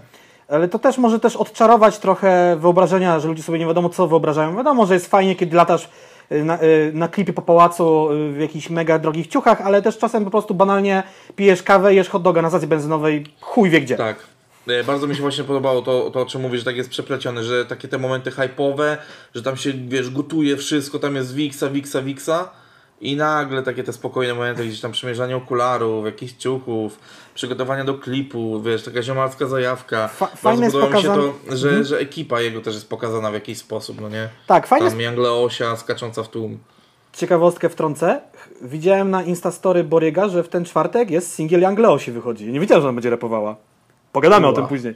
Yy, To, co ja widziałem, yy, koncert w Nerdzilandii, yy, Hip Hop Camp i Młyn w hangarze, w którym odbywają się koncerty, powstawanie numeru z Izomandiaszem z Czech, kręcenie klipu właśnie do tego numeru z Patem Customem HD Scam albo HD Scam, zawsze zapominam jak to się mówi, pozdrawiam Cię Pat, na pewno tego nie oglądasz. Jak to pisze sam Żabson, sceny nie są reżyserowane, dialogi nie są cenzurowane, to jest ekipa, a kręcił Ła to persona pod pseudonimem Wi-Fi i czekaj. Kobieta, odpowiedzialna za zdjęcia, tak, tak, Wi-Fi. No, Poznałem, bardzo, bardzo, bardzo fajna teraz mam do ciebie- Ba- Bardzo taka przyjemna w rozmowie. to jest na spostrzegawczość. Kto się pojawia w tym dokumencie, kogo by się tam nie spodziewał zobaczyć? Nie wiem. Wrotas. A, czyli jeszcze tam gdzieś. No właśnie, A bo to, koncert Energylandii. na to, że, że, że poczekaj, że y, patrząc no, y, zdrowo na to na tym dokumencie powinno przewinąć się trzech hypemenów y, Robsona. Y, mówisz jeszcze o Jimmym? Nie, on chyba już... Eee, nie wiem, czekaj. Nie no, Jimmy to dużo wcześniej. No jak już był Wrotas, to już nie było Jimmy'ego. Wrotas, No. Wrotas, BTO i y, ten z SB. O Jezus, realizator. Janusz Walczak? Nie. Tak, Okej. tak. Y, Na pewno jest BTO, na pewno jest Wrotas, yy, który już w tej chwili z Żabsonem nie współpracuje, delikatnie mówiąc. Yy, Wydaje mi się wrę- wręcz, że jeden kawałków z ostatniej płyty Żabsona jest jakby skierowany, czy tam pewne wersy w jego, w jego kierunku. Yy, No i co? No i polecam Wam ten dokument. Jeżeli jesteście ciekawi, jak wyglądał proces tworzenia płyty Int- Inter, Ziomale, yy, okładka, klipy, sama trasa, numery, jak wygląda życie Żabsona, to sobie to sprawdźcie. I możemy przejść Tak do jest. kolejnego tematu związanego z Żabsonem. To się akurat wydarzyło dzisiaj i to jest pewien plot twist w tym wszystkim. Żabson... A właśnie, bo poczekaj, to właśnie zanim zaczniesz, bo No. e, przez chwilę miałem takie coś, że kurde, no taki intensywny rok, promowanie tego internazioma, a nigdzie nie było nic z chillwagonem. Ale rzeczywiście pewnie dlatego, że po prostu miało być to poświęcone e, Żabson- projektowi Internaziomal, tak. tak, Żabson tak. sobie. Więc dlatego. I, I dlatego teraz, o, jakby lepsza klamra do tego, co chcesz powiedzieć. Tak, y, Żabson i Borykson są w Fortnite. Co moi drodzy. Y, mogliście się tego nie spodziewać. Możecie traktować Fortnite jako grę dla dzieci. Ja Fortnite gram, Bartek grywa. Yy, To jest gra to dla przyjemnie. dzieci i dla Jacka. Zgadza się. Jakby, nie, jakby w ogóle nie, nie, nie, śmiejemy się, ale dla mnie nie ma takiego, że są gry dla dzieci i są gry nie dla dzieci. Wiadomo, że są gry zrobione stricte dla najmłodszych, ale come on, ja ograłem praktycznie 90% gier serii Lego. Uwielbiam te gry, w chuj. I gram też w Wiedźmina 3 na przykład, albo nie wiem, w GTA 5. W GTA 5 też grałem dzieci, no nie? Jakby, Come on, jakby to nie jest... e, Jak rodzice nie pilnują, to każdy gra w co chce. Słuchajcie, Borikson z Japsonem i nie tylko, w ogóle tam ekipa wagonowa, chyba też Kury i chyba też ZH, ale tutaj nie jestem pewien, grają sobie Forty, cisną sobie tam elegancko i w ramach współpracy z, z, z grą Fortnite, która jest w Polsce w pewien sposób popularna, ostatnio wiem, że na jakichś eliminacjach y, ktoś z Polski wysoko zaszedł, tam gdzieś, gdzieś w jakichś tam elimkach do jakichś tam mistrzostw, nie znam się na tym dokładnie. Oboje użyczyli głosu, bo dosłownie dzisiaj pojawiły się w Fortnite samochody. Testowałem je, są fatalne. też grałem. Prowadzą, Ja też się, grałem prowadzą się jak kłoda drewna, są zajebiście wolne i są OP, czyli overpowered. Wiesz co się stało, kiedy streszczę mecz, który rozegrałem, y, to było bardzo przyjemny. W ramach przygotowania do podcastu musiałem zagrać sobie Forty. I słuchaj tego. Yy, jesteśmy już, jest, zostało sześciu graczy na planszy. Mój, mój team, cztery osoby i dwie osoby. Wiesz co oni zrobili? Wsiedli w dwa samochody, uderzyli każdego z nas. Ja miałem 100% życia i połowę osłony. Wyjebało mnie w pizdu i od razu byłem już padnięty, no nie? Oni, No, no, te samochody no, są tak OP, że jednym uderzeniem i to lekkim jesteś rozjebany. Łodzią w ogóle tak nie było. Nie było tak ani łodzią, ani wózkami golfowymi, ani skuterami. Samolotem. Ani samolotem, no nie, ani he- helikopter jeszcze może wybuchnąć, inna sprawa. Samochody są totalnie OP i nie wiem, co oni z nimi zrobią. E, Znaczy powiem Ci tak, ja w ogóle e, też e, zacząłem sobie grać na chwilę przed kręceniem, żeby sprawdzić właśnie tą opcję z żabą i tym, a, a okazało się, że wyjebało tą opcję. tak, chciałem do tego dotrzeć. Mam zdjęcie. Z powodu błędu tymczasowego wyłączyliśmy stacje radiowe. Nie ma strachu, niedługo wrócimy na antenę. I to jest już totalnie nie wina Borega i Żabsona, oczywiście jest to wina twórców gry Fortnite, coś im nie zagrało. Yy, swoją drogą, ciekawostka, wiem, że robi podcast o grach. Fortnite, sezon trzeci jest przesunięty o dwa tygodnie. Mieli problemy z implementacją tych samochodów, zapowiadali od samego początku, wszystko jest przesunięte i, i, i jest problem, ale fajnie, że y, dwójka polskich raperów, nie, nie boję się tego powiedzieć, czołowych, mainstreamowych jest w tej grze.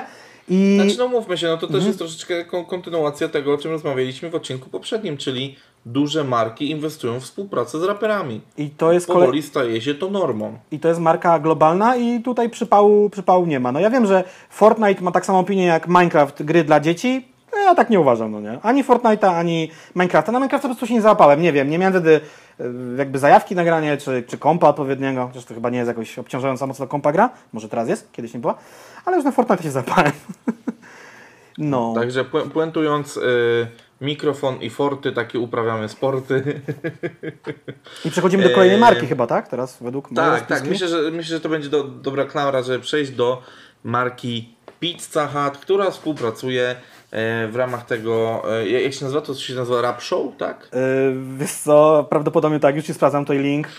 Bar ba tak, bardzo oryginalnie nazywa się Rap Show. To prawie jak rap podcast. Na, na, nazywa się to Rap Show.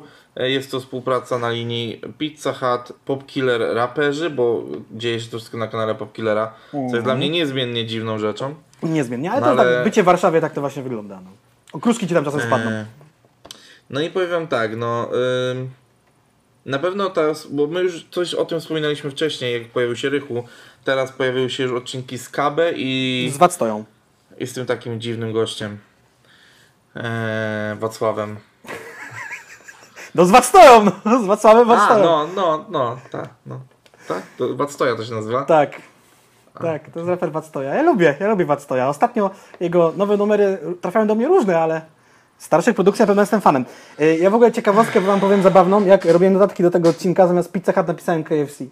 Głodnemu kurczak na myśli, no nie? I Bartek pyta, jakie KFC? Ja mówię, no KFC, a to Pizza Hut. I to mówię, o faktycznie. I to tylko podkreśla, Tak. że to lokowanie produktu tam jest za dyskretne, bo w programie Mana i Jana y, ten burgerek tam mimo wszystko jest pokazany, tak? A tutaj jest tylko logo. Znaczy, umówmy, umówmy się, że tutaj jest pi- No i, i pudełka z pizzą leżą gdzieś tam dookoła. Aha, okej. No za mało, za mało. Za mało. Eee, Nie no ale pomysł. powiem ci tak, e, Still Better Than, utwór Sitka i o co chodzi. Mm, ja miałem takie przemyślenia, bo obejrzałem sobie Kabę y, rapującego po niemiecku pod y, dryk starszej pani nauczycielki Wiesławy Niemieckiego i Wactoja śpiewającego zespołem country. Generalnie tak, no Kabę i, i ta pani Wiesława to takie, tam jest taki potek, potekst seksualny jakiś dziwny, a Wactoja ma taką uszczypliwą rozmowę z tymi gośćmi od country. Oni się nazywają Pelikany. Szukałeś zespołu Pelikany w sieci? Ja próbowałem, nic nie znalazłem. Nic nie znalazłem niestety. Nie. Może wy coś znajdziecie, nam wkleicie w komentarzach. Z, z, zapraszamy do komentowania w ogóle wszystkich śmiesznych kwestii. I jednak większy cringe mam przy Pizzy Hut niż przy Macu, no nie? Jak Man i Jan sobie rozmawiają, to jest wyreżyserowane, to jest takie, jakie ma być, a tutaj jest tak, że widzę dużo cięć, które też widziałem y, w kuchni Lidla i widzę do tej pory, a miałem okazję przy tych formatach y, pracować, widzę, gdzie są cięcia zrobione i jakby agencja chyba, która robi tę Pizzę Hut nie bardzo uniosła ten temat, no nie? To jest, robi wyświetlenia, ale... Znaczy nie, no powiem ci tak, no nie podoba mi się, no. Nie, nie, I pamiętasz o czym mówiłem w poprzednim odcinku? Pamiętam. Że zaczną się marki, które mają niższy budżet zgłaszać się do raperów mniej chodliwych. Umówmy się, z całym szacunkiem do HPI, nie pojawił się w, dwóch ostatnich odcinkach, więc czas najwyższy. Eee, no, Rychu też już nie jest raperem z tej najwyższej półki, nadal trzyma się gdzieś tam, nadal gra koncerty, ale to nie jest jakby ten top of the top. No, Wad Stoja, kurwa, no to jest dramat, no nie? Jakby w ogóle ten człowiek jest dla mnie chodzącym dramatem muzycznym. Do niczego to się nie nadaje. Ale te, przy, to jego wykonanie przypomnieć, jak tych- sprawdzaliśmy, jak sprawdzaliśmy na jednym ze streamów jego No te utwór. najnowsze wygrzewki z piszczeniem, ja po prostu nie rozumiem co tam jest, to po prostu ja od tego odpadam, wiadomo, ale mixtape'y tam Middle Finger Mixtape, High and Low, czy tam, to spoko Ja były to rzeczy. mam no. middle w dupie, nie? Generalnie. Ale tyle. powiem Ci tak, wykonanie Wadstoi, tego utworu zespołu Pe- y, Pelikany, znaczy inaczej, swojego utworu w aranżacji zespołu Pelikany było ok, no bo Wadstoja tam se po prostu wziął, zaśpiewał i on głos ma, tylko że eksperymentuje tak ekstremalnie, że wychodzą z tego jakieś piski, no nie, więc wisz, wisz, wisz jak jest, no. Tak to Mm. E, widzę. Wicie, wicie, rozumicie. Jak to kiedyś A jak Ci się podobało Skieten Klapken, Machen? Durchwald to sraczka po niemiecku, to wiem od lotka. Pamiętasz ten jego stand-up? Tak jest, tak jest. O, o fuck, nie, dobry, dobry, polecamy, polecamy y, stand-up Nie wiem, jakby KB dla mnie na razie jest tematem jeszcze, na który nie potrafię się wypowiedzieć jednoznacznie. Na razie jestem tak Ja, ja jestem ciekaw, gdzie on w końcu ni, ni, to, wyląduje. zie- ni, ni, to, ni, ni, ni to ziębi, ni to, ni to grzeje. Tak. Coś- Jakby ma bardzo sprawnego menadżera od tego typu rzeczy, więc, Okej. więc myślę, że nie trudno było się tam e, zgarnąć. No gość za, zaczął karierę od tego, że nagrał kawałek z sobotą do filmu Patryka Wegi, więc jakby no, A, czyli to coś czuję, że wyląduje u jednego z majorsów prędzej czy później, tak mi się wydaje. To się tak w końcu musi nastąpić. Także tak jest. No. To nam się temat wyczerpał, ten pizza hatowy, Znaczy, taki powiem, krótki. powiem tak, fo- formuła mi się podoba, lepsi goście, fajniejsze pomysły. Jest szansa, że będzie lepiej. No. E, Ja pozwolę sobie przeskoczyć do tematu troszeczkę innego niż ten, który jest w kolejności. Mianowicie Mhm. chciałbym kontynuować troszeczkę temat, e, ale to zapowiadaliśmy w poprzednim odcinku, że e, wypowiemy się na temat najnowszego singla albo inaczej. I tak się Ten singiel, singiel już był w trakcie wczorajszego nagrania, ale nie chcieliśmy mieszać tego. Jakby z tego co wiem, one wychodzą raz w tygodniu, to my też raz w tygodniu będziemy pojedynczo mówić. Tym razem mamy tutaj singiel w wykonaniu przecudownego zespołu Kwiat Jabłoni. E, Utwór, który wykonują to jest Miasto Słońca Eldo. Myślę, że połączenie tutaj tematyki utworu i utworu z zespołem, który ma to wykonywać jest idealne. Ten numer nie jest najlepszy na świecie, ale nawet sobie notowałem, że z tegorocznych numerów albo inaczej jest najlepszy. Tak, powiem Ci tak, ja mam taką notatkę. Kwiat Jabłoni wykonał tak numer Eldo, że nie czuję, że jest to numer rapera ponaginany pod innego typu artystę, innego gatunku, Tak jest. czy jakiś Tak zespół. jest. To jest, wiesz, puściłbyś mi to, nie znałbym tego utworu Elda, nie słyszałbym tej płyty, chyba było Psi albo Chi, nigdy nie pamiętam. Yy, I masz, i to jest ich numer, tak? Stary, Oni to y, wzięli i zapomniałem- zrobili. Ja zapomniałem o utworze Miasto Słońca Eldo trochę. Mhm. Puściłem to i głęboko zastanawiałem się przez pół utworu, kurwa, kto to napisał wcześniej. No ale widzisz, jednak wychodzi ten kunszt, że Eldo pisze teksty dla Tak, to artystów. też o tym myślałem. I ten, jego, I ten jego tekst już ma trochę taką konstrukcję, że dasz go radę fajnie zaaranżować na, e, na taką muzykę, jaką gra Kwiat Jabłoni gitarową i tak dalej. Ciekawostka dla słuchaczy, którzy słuchają trochę więcej niż polskiego rapu. E, Kwiat Jabłoni to duet, jest to rodzeństwo. E, I y, jest, są to dzieci Kuby Sienkiewicza z zespołu Elektryczne Gitary. Którego możecie znać też z ról komediowych w różnych polskich filmach. Tak jest. A dla, a dla jakichś YouTube'owych świrów, którzy kojarzą taką postać jak Martin Stankiewicz, e, czyli naczelny depresyjny komik polskiego YouTube'a, jest on partnerem Kasi z Kwiatu Jabłoni. To też taka ciekawostka dla Was. Jeżeli Także- ktoś e, się interesuje ploteczkami i tego typu życiami. Niezbadane są meandry, meandry YouTube'a. Swoją drogą, coś ostatnio a propos tego materiału, jak y, człowiek Warga wrzucił blokowania jego materiałów, to sprawdzałem e, jakiś materiał Martina i on bardzo rzadko wrzuca swoje rzeczy, tak? Jakby kiedyś to było częściej, teraz mega rzadko. Wiadomo, że są dopracowane, on jest tam e, chory na Wesa Andersona, wszystko musi tam być w pastelowych kolorkach, Tak. Idealne I pod wszystko musi linijkę. być perfekcyjnie geometryczne i tak dalej. Bardzo męczą mnie jego produkcje e, i, jakby Martina A u mnie zależy. U Ja, mnie ma, zależy. ja Martina jeszcze to się wytnie oglądałem, tak? Jak jeszcze Tak. braci Kwas, Dokładnie.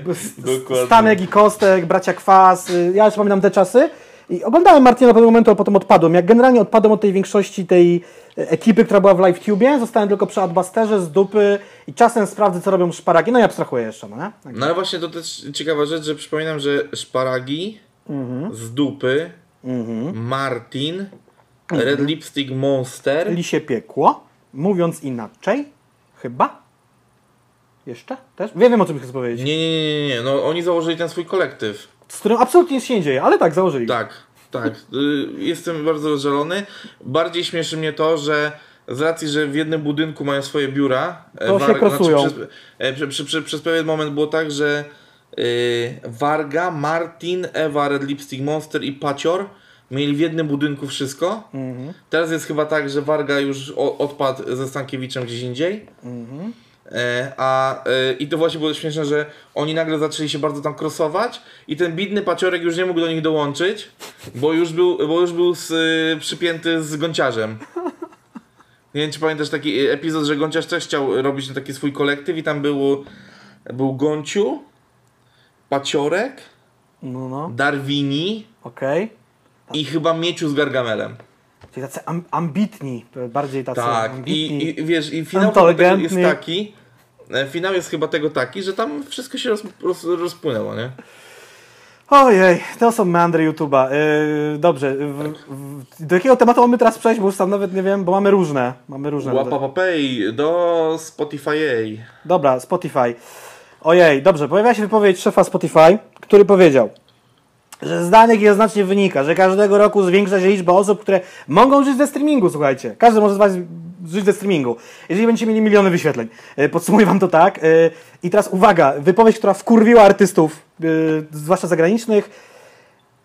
Według szefa platformy, cytuję tutaj CGM, problemem artystów jest to, że zbyt rzadko nagrywają i wypuszczają nowe rzeczy. Produ- publikowali nagrania taśmowo, wtedy ich sytuacja finansowa byłaby znacznie lepsza. Czyli podsumowując, jeżeli chcecie zarabiać na streamingach, musicie być legendami, musicie być aktualnie dużymi artystami yy, na topie, albo po prostu produkować albumy, no nie wiem, co rok co najmniej, albo dużo Eee. singli jeszcze po drodze musi zdarzyć. Przypominam legendarną aferę z Taylor Swift, e, bo ona rzeczywiście tutaj y, miała ten problem, że w pewnym momencie zniknęła z platformy, bo platforma płaciła za mało, aczkolwiek to jest historia sprzed wielu lat, więc no oczywiście Titi, tej, Boże, Tay Tay już jest z powrotem, e, z powrotem na platformie Spotify, ale jakby no... Mm, no nie da się z tego, znaczy w sensie jak jesteś małym artystą, to chyba tam za duże te tam, nie wiem, tantiemy, te, te, ten proces ze streamingu nie jest, więc no. No tu jest, To to jest kapitalizm mocno, no nie? To jest jego wypowiedź Daniela Eka. Nie można nagrywać muzyki co 3-4 lata i, i uważać, że to wystarczy. Dzisiaj wygrywają ci artyści, którzy wiedzą o co chodzi, o to by stale utrzymywać uwagę swoich słuchaczy. To jest ten taki właśnie... Ale, ale, to jest, ale to jest taka z brutalna prawda, ale prawda kurwa, no bo rzeczywiście prawda jest taka, że jeżeli nie nagrywasz regula- regularnie Mhm. i nie jesteś kłebo albo tak, chociaż taką nagrywa regu- regularnie bardzo, e, problem tak samo. To jeżeli nie jesteś Quebo, no to nie masz na co liczyć, no nie? O, Wiesz co chodzi. I- Pomyśl, sobie, pomyśl sobie w polskim rapie, co by się stało, gdyby część raperów nie wydawała regularnie. Na przykład y, w, pe- w pewnym momencie bardzo rosnącym artystą, oczywiście nie, nie rosnącym w takiej skali jak chociażby Szpaku, Guzior i tak dalej, bo to też kilka lat wstecz, był na przykład Rover. Mhm. Rover bardzo fajnie rósł, tam te wyświetlenia były naprawdę bardzo spoko, fajnie to szło w górę, to jeszcze było przed erą hype'u na Quebo, więc to naprawdę było kilka, tam do dwa- 2013-14, coś takiego. I Rover też w pewnym momencie odpadł Mhm. i on z miesiąc temu zapowiedział powrót, nie? No, No to przecież jakby, to jakby gość zaczyna od zera, no nie? no, good luck and y, kurwa y, powodzenia życzę. Ja na Y, przykład szczerze, obawiam się o Guziora, że Guzior długo już milczy dość. Ja się zdziwiłem, jak Reto wrócił, że go nie było. Znaczy w sumie nie do końca go nie było, bo wydał tą dziką. Dobra, bo meandruję. Ja jeszcze znalazłem kilka pobocznych jakichś tu artykułów co do tego Spotify'a, bo też artyści narzekają na niskie zarobki. Słuchajcie, ja znalazłem artykuł w miarę aktualny z kwietnia tego roku, więc no umówmy się, aktualny, gdzie jest tabelka wyrażona w funtach, ile płacą poszczególni dystrybutorzy muzyki cyfrowej. Są to takie firmy jak Amazon, Tidal, Apple Music, Deezer, Google Play Music, Spotify, Pandora i YouTube. Przy tym YouTubie mam pewną zagwozdkę. Czy to jest YouTube, czy to jest YouTube Music? To są dwie kurwa różne rzeczy, no nie? Ja myślę, że mówimy o YouTube Music. No i zdziwiony jestem, że najwięcej płaci Amazon, y, którego szef Jeff Bezos jest y, bilionerem pierwszym na świecie. Na drugim miejscu jest Tidal, potem jest Apple Music, Deezer, Google Play Music, Spotify, Spotify, Spotify jest tej od, trzeci od końca, mm, ale to też nie są wszystkie serwisy ujęte. Najgorzej płaci YouTube. Zdziwiłem się. Trzeba mieć najwięcej odtworzeń singla, żeby zarobić tyle, co mm, o Jezus Maria, żeby zarobić jednego funta, bo to jest przeliczone na jednego funta, wszystko jest podane Ale w to, funtach. to, no to, to, tak jak mówię, ja mam wrażenie, że to jest w ramach, w ramach tego y, YouTube Music. Więc że tak, to jest związane z tym. tak, to, tak to wygląda, więc no nie ukrywajmy się, duzi, popularni, trendujący artyści, oczywiście, że będą zarabiali na Spotify'u i mam też zestawienie, bo to też akurat wiąże się z tym artykułem z CGM-u a propos innego portalu, który był zestawienie, kto najchętniej w Polsce jest słuchany i ci ludzie sobie doskonale z tego żyją i żyją sobie tak, że mogliby i mogą nie wydawać muzyki, bo jeden z tych osób jest Quebo. Yy, i, I jaka tu jest stawka? No tu są stawki są straszne, bo to jest, uwaga, Amazon za jedno, yy, jeden stream utworu płaci, uwaga, 0,00 0,009 funta. Przeliczcie sobie to przez aktualny kurs funta 4,87 to wam wyjdzie ile to jest części złotówki. E, Ale z drugiej strony, podsumowując Spotify'a, jeżeli Cię tam nie ma, nieważne to jest Spotify, czy to jest Tidal, czy to jest cokolwiek, nie istniejesz. Pojawiła się dzisiaj premiera płyty Białasa, wszedłem, kliknąłem, pobierz na Tidalu, używam, słucham. Tak to bym nawet nie wiedział, że ta płyta wyszła. Czy wiedziałbym, że wyszła, bo robię to, co robię i się tym interesuję, ale no come on. Jak jeżeli Cię nie ma na streamingach, to Cię no nie ma, więc ci artyści muszą wywierać po prostu presję na, na Spotify. Jeszcze jedną informację, którą mam, to to z portalu bu, bu, bu, bu, bu, portalu którego Estrada Studio, że Spotify chce więcej pieniędzy od labeli artystów, bo jak się okazuje, Spotify mało płaci artystom, bo sami mało zarabiają, bo artyści poprzez te duże wytwórnie majorsów dużo wyciągają i oferują taką usługę o nazwie Marquee, chyba dobrze czytam, to wykupienie tej opcji, y, stawki rozpoczynają od 5000 dolarów, umożliwia wysyłanie powiadomień o wydaniu nowej płyty do osób obserwujących profil danego muzyka. To jest trochę chujowe, no nie? Masz konto na tym portalu i nawet nie możesz się podzielić informacją o tym, że wydałeś nowy album, no nie? Czasem jak wchodzę na Tidala, bo ja z Tidala korzystam, y, Spotify odbiłem się przez interfejs, mm, mam takie, taki banerek mi wyskakuje, czasem mnie nawet wkurwia, że dzisiaj już koncert online tam artystki albo artysty, albo nowy album tego artysty, który mnie w ogóle nie obchodzi, albo czasem nie obchodzi, różnie, no nawet dwoje babka wróżyła, także nie wiem, czy to w Tidalu to jest płatne, niepłatne, kiwie. A też z doświadczenia y, zawodowego y, otarłem się o to, że wiem, że Spotify'owi bardzo zależy, żeby najpierw premiera singla, płyty, czegokolwiek odbyła się u nich, potem na YouTubie. Bardzo cisną o to artystów, tak? Chcesz być na playliście? Chcesz być na tym obrazku? Top Polska hip-hop, top Polska 100, top trendy, coś tam, bla, bla, bla. Zrób premierę u nas, to wtedy się dogadamy. Będzie dobrze. No, Tak to wygląda. cóż, cóż można. Znaczy powiem Ci tak, no ale myślę, że w Polsce tak to przede wszystkim działa z- ta konkurencja z YouTube'em, no bo jednak tak jak nawet ostatnio się śmialiśmy, dla wielu osób YouTube nadal jest playerem muzyki, więc... Tak. I też mnie dziwi to, że. mm, Bo wiecie, ja mówię o tych stawkach w funtach, tak? Ja, to, że my mamy w ogóle inne płacone inaczej za wyświetlenia na YouTubie i za Spotify'a, to jest jasne, mam nadzieję, dla Was i dla nas. I Dziwi mnie to, że też polscy artyści, polscy raperzy, no bo z nimi mam jakby do czynienia, też narzekają, że, ten, że te Spotify, te streamingi to chuja płacą generalnie, jest, to są jakieś śrubki, no ale są, no jak jeżeli jesteś popularnym artystą i twój album zostanie odtworzony tam x tysięcy czy milionów razy, no to sześć tam, powiedzmy tam kilka kafli miesięcznie przytulisz, no więcej lub mniej, nawet no ci bardziej popularni więcej, ale jeżeli YouTube tak samo słowo płaci, no to co, YouTube jest ok, a Spotify nie jest ok? Trochę tego nie rozumiem, no nie? Jakby Mhm. dziwne, dziwne, dziwne. Aha, i mamy ten ranking najpopularniejszych artystów słuchanych w Polsce. Nikogo nie dziwi, na pierwszym miejscu Quebo, bo wydał płytę przed Taco Hemingwayem. Na drugim miejscu, na drugim miejscu jest Taco Hemingway, a na trzecim Tymek.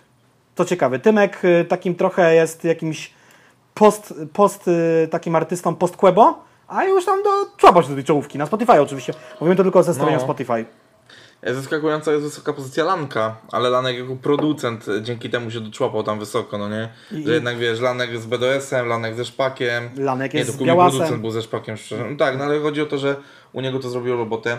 No powiem Ci, że Mister Polska i Malik Montana mnie nie zaskakują wysoko. Zupełnie. Mata, no wybił się mocno, no nie? Tak, no Be- Bedi też nie zaskakuje. E, Kubi producent podobny, e, podobny przykład jak z Płyta, Lankiem. płyta z Białasem, działanie ze Szpakiem plus swój album producencki.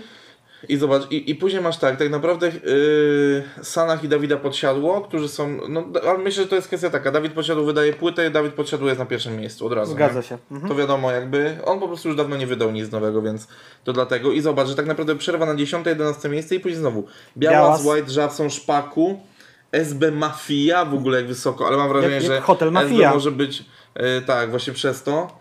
Sobel, który w ogóle, wiesz, nabił sobie tam chyba z dwoma singlami tylko te wyświetlenia. Reto i dopiero znowu 19 miejsce Grumi, który też jako producent po prostu w, wiele, w wielu miejscach wyskakuje. Young Iggy, Dim, Spaluch, Taco na Fide nadal na 23 miejscu, bardzo wysoko. Podbite przez Quebo pewnie i przez Taco pewnie Tak. też ostatnio. Yy, później Kizo i znowu dopiero 25 miejsce Wiki Gabor. I później znowu wracamy. Shafter, Getz, Plan B, Kali, Problem, Jan Rapowanie, Olek też jako producent, też wysoko. Nocny jako producent to samo. Roni Ferrari wiadomo pokłosie hitu z poprzedniego lata. Dobrze, że to zniknęło. O kuźwa, na 35 miejscu kartki jest, czyli też bardzo wysoko.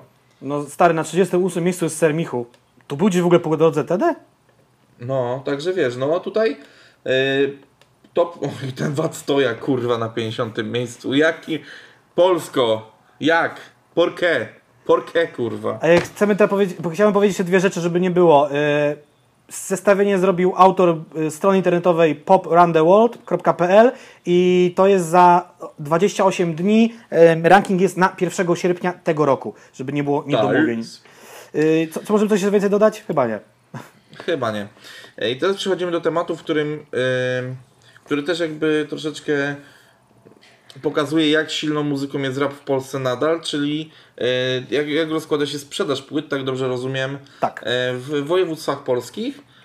Yy, I proszę ja Ciebie, Tu miałem pewną zagwozdkę w ogóle. Czytałem to, co napisał CGM i to, co napisał Empik. I wynotowałem sobie takie zdanie. Y, Zdanie, fragment zdania. Zestawienie sprzedaży płyt w poszczególnych województwach. Nigdzie, albo jestem ślepy, albo nie dostrzegłem, nie znalazłem słowa salon Empik. Tylko, bo nie wiem, czy to się też liczy sprzedaż internetowa. Jak, na przykład jak ja zamówiłem sobie do domu płytę danego rapera, czy też byłem brany pod uwagę, czy tylko salony, no nie? Nie wiem tego. Ale jest No to tak, podzielone na poszczególne województwa. No hej, z, tym, z takimi danymi grami, no nie? I co ciekawe, zobacz, że wśród y, CD Mhm. jest Art Brut, 100 dni do matury i Romantic Psycho, w ogóle jakby w topkach, no nie? To też Tak. ciekawe. Polska jest podzielona między te krążki, plus w jednym województwie wydała jakaś składanka muzyczna. Już ci No to mówię. jest województwo opolskie chyba. Województwo opolskie Empik prezentuje Best Movie Songs. W Opolu robią, lubią piosenki y, filmowe, ewidentnie. Y, Zróbmy tam festiwal filmowy. Słuchajcie, sytuacja wygląda tak, że ja, ja sobie wynotowałem daty premiery tych krążków. Na pierwszym miejscu jest Art Brut 2 Problem, gdzie wiemy doskonale, że strona problemu płonie przy preorderze, więc świadomi fani, no tam kurwa te zestawy preorderowe sam kupowałem, więc wiem jak jest. Premiera 6 marca, 3 dni później lockdown. Przypominam, tego roku. 100 dni, 100 dni do matury maty na miejscu drugim, premiera 17 stycznia, wirus y, nietoperz dopiero do Polski dociera, powoli. Patointeligencja zrobiła swoje, szum wokół tego, debiutant, jest rozpierdol, wiadomo jak jest. Trzecie miejsce, to pokazuje jak popularny jest Quebo, gdzie też był preorder, wiadomo jak było. Premiera nastąpiła 1 kwietnia, czyli mamy kwiecień był jeszcze bardziej lockdownowy i zamknięty i, i wszystko było zamknięte niż marzec moim zdaniem. Tak ja to widzę, tak ja to pamiętam, no nie? Y, Preordery, które też docierały do ludzi, y, de facto płyta mm, Romantic Psycho, ta właściwa ukazała się po tej Romantic Psycho y, wiadomo jakiej, podziemnej bym powiedział, y, i nagrywanej w szafie. No i kurde dał radę, no nie? Ale zwyciężył, zwyciężył. Był na pierwszym miejscu tylko w województwie y, mazowieckim. Ogólnokrajowo na miejscu trzecim, a tylko w Warszawie na miejscu pierwszym. A tutaj, No tutaj jest takie zdanie, że warto podkreślić, że o ile zestawienie z poniższej mapy przygotowano jedynie w oparciu o sprzedaż stacjonarną, Mhm. o tyle ranking trzech na, najpopularniejszych wydawnictw jest w oparciu już o wszystko. O, i tu się coś przynajmniej nam wyjaśniło. Okej, spoko. No. Ale ta Także, wysoka no, pozycja ciekawe, problemu ciekawe. mnie, mnie naprawdę za, zastanowiła. No nie, że wstrzelili się, że jeszcze, jeszcze ludzie mogli chodzić do, do, do sklepów, kupować to. Yy, no i to pokazuje, że jest problem, no kurde, of the top Polski mimo wszystko. I koncertowy, i sprzedażowy, no. Nie ma co Ja tam powiem, y, polemizować. teraz, y, Czy jest polemika? nie, nie, nie, nie, myślę, że nie. Y, Na stronie y, Empiku, w Empik Kulturze znajdziecie dokładną rozpiskę, bo w każdym województwie też były inne drugie miejsca, inne trzecie miejsca. Tak jest, Tam tak. różne były fluktuacje, męskie granie coś tam zawojowało, trochę Queen, trochę Wodecki, trochę ktoś tam, także tam sobie możecie te wszystkie niuanse do, doczytać. No, nie? Dobra, e, przechodzimy do e, tematu Asphalt Records i ich dziwnego serwera Minecraft. A ja się dowiedziałeś o co chodziło? Bo ja, ja się dowiedziałem w końcu. Wszedłem na grupkę i zrozumiałem y, asfaltową. Dobra, to dawaj, bo ja tego nie rozumiem. Słuchajcie, więc bajera jest taka. Mm, Pod koniec lipca w internecie, na portalach rapowych i muzycznych oraz w mailingu wysłanym, nie wiem czy to było stricte do dziennikarzy, czy też do, do, do, do fanów e, Asphalt Records, e, słuchaczy kupujących płyty, ściana tekstu. Gigantyczny, gigantyczna ściana tekstu, wielopunktowa o tym, e, o Boże, która wyglądała jak rozpisana promocja, czy plan promocji w ogóle wytwórni na pięć kroków. No ściana tekstu, możecie sobie to sprawdzić na przykład na Popkillerze. Podsumowując, jaka jest puenta tego wszystkiego? Asphalt założył serwer w Minecrafcie. I, i, i, tutaj mogę zacytować chyba tylko końcówkę tego. Swoją drogą założyliśmy serwer Minecraft, ponieważ tak wynikało z naszej ostatecznej burzy mózgów. Generalnie ta cała gadka jest taka bardzo korpo, moim zdaniem. Badania fokusowe przeprowadzone na reprezentatywnej grupie kilku osób wskazały młodzi ludzie bla bla bla bla bla bla bla. O co chodziło? Wszedłem na grupę asfaltu, znalazłem kilka zdjęć, które sobie zresztą też pobrałem. Już pod koniec list, y, listopada, lipca, y, teasowane było to, y, sekunda, por favor, bo szukam tych, czy pobrałem te zdjęcia, czy, czy jednak ich nie pobrałem i sam siebie oszukuję. Chyba ich nie pobrałem jednak. To niezły agent ze mnie jest. Yy, Mand- Mandala Effect. Mandela Effect, ale nie, mam, mam linki, dobra, nie pobrałem, a mam linki, które nie działają. Ale linki master? Linki master. Ej, nie działa mi jedno zdjęcie. Czemu? Yy, dobra, ale to i tak nieistotne. Słuchajcie, pojawiło się zdjęcie w tle na grupie asfaltu. Yy, jest serwer, tam jest jakaś przestrzeń, zbudowane są domki, jest taki znak drogowy, jakby z nazwą miejscowości The Small Town Kids. To, jest, to się pojawia A, okej, dobra, wiem o co. 30 lipca, a 2 sierpnia na dzień dzisiejszy, 3 dni u- w naszej rzeczywistości do tyłu, pojawiają się postacie minecraftowe i pojawia się taki sam znak jakby z informacją kliknij, aby zobaczyć pokaz przedpremierowy. Co to oznacza?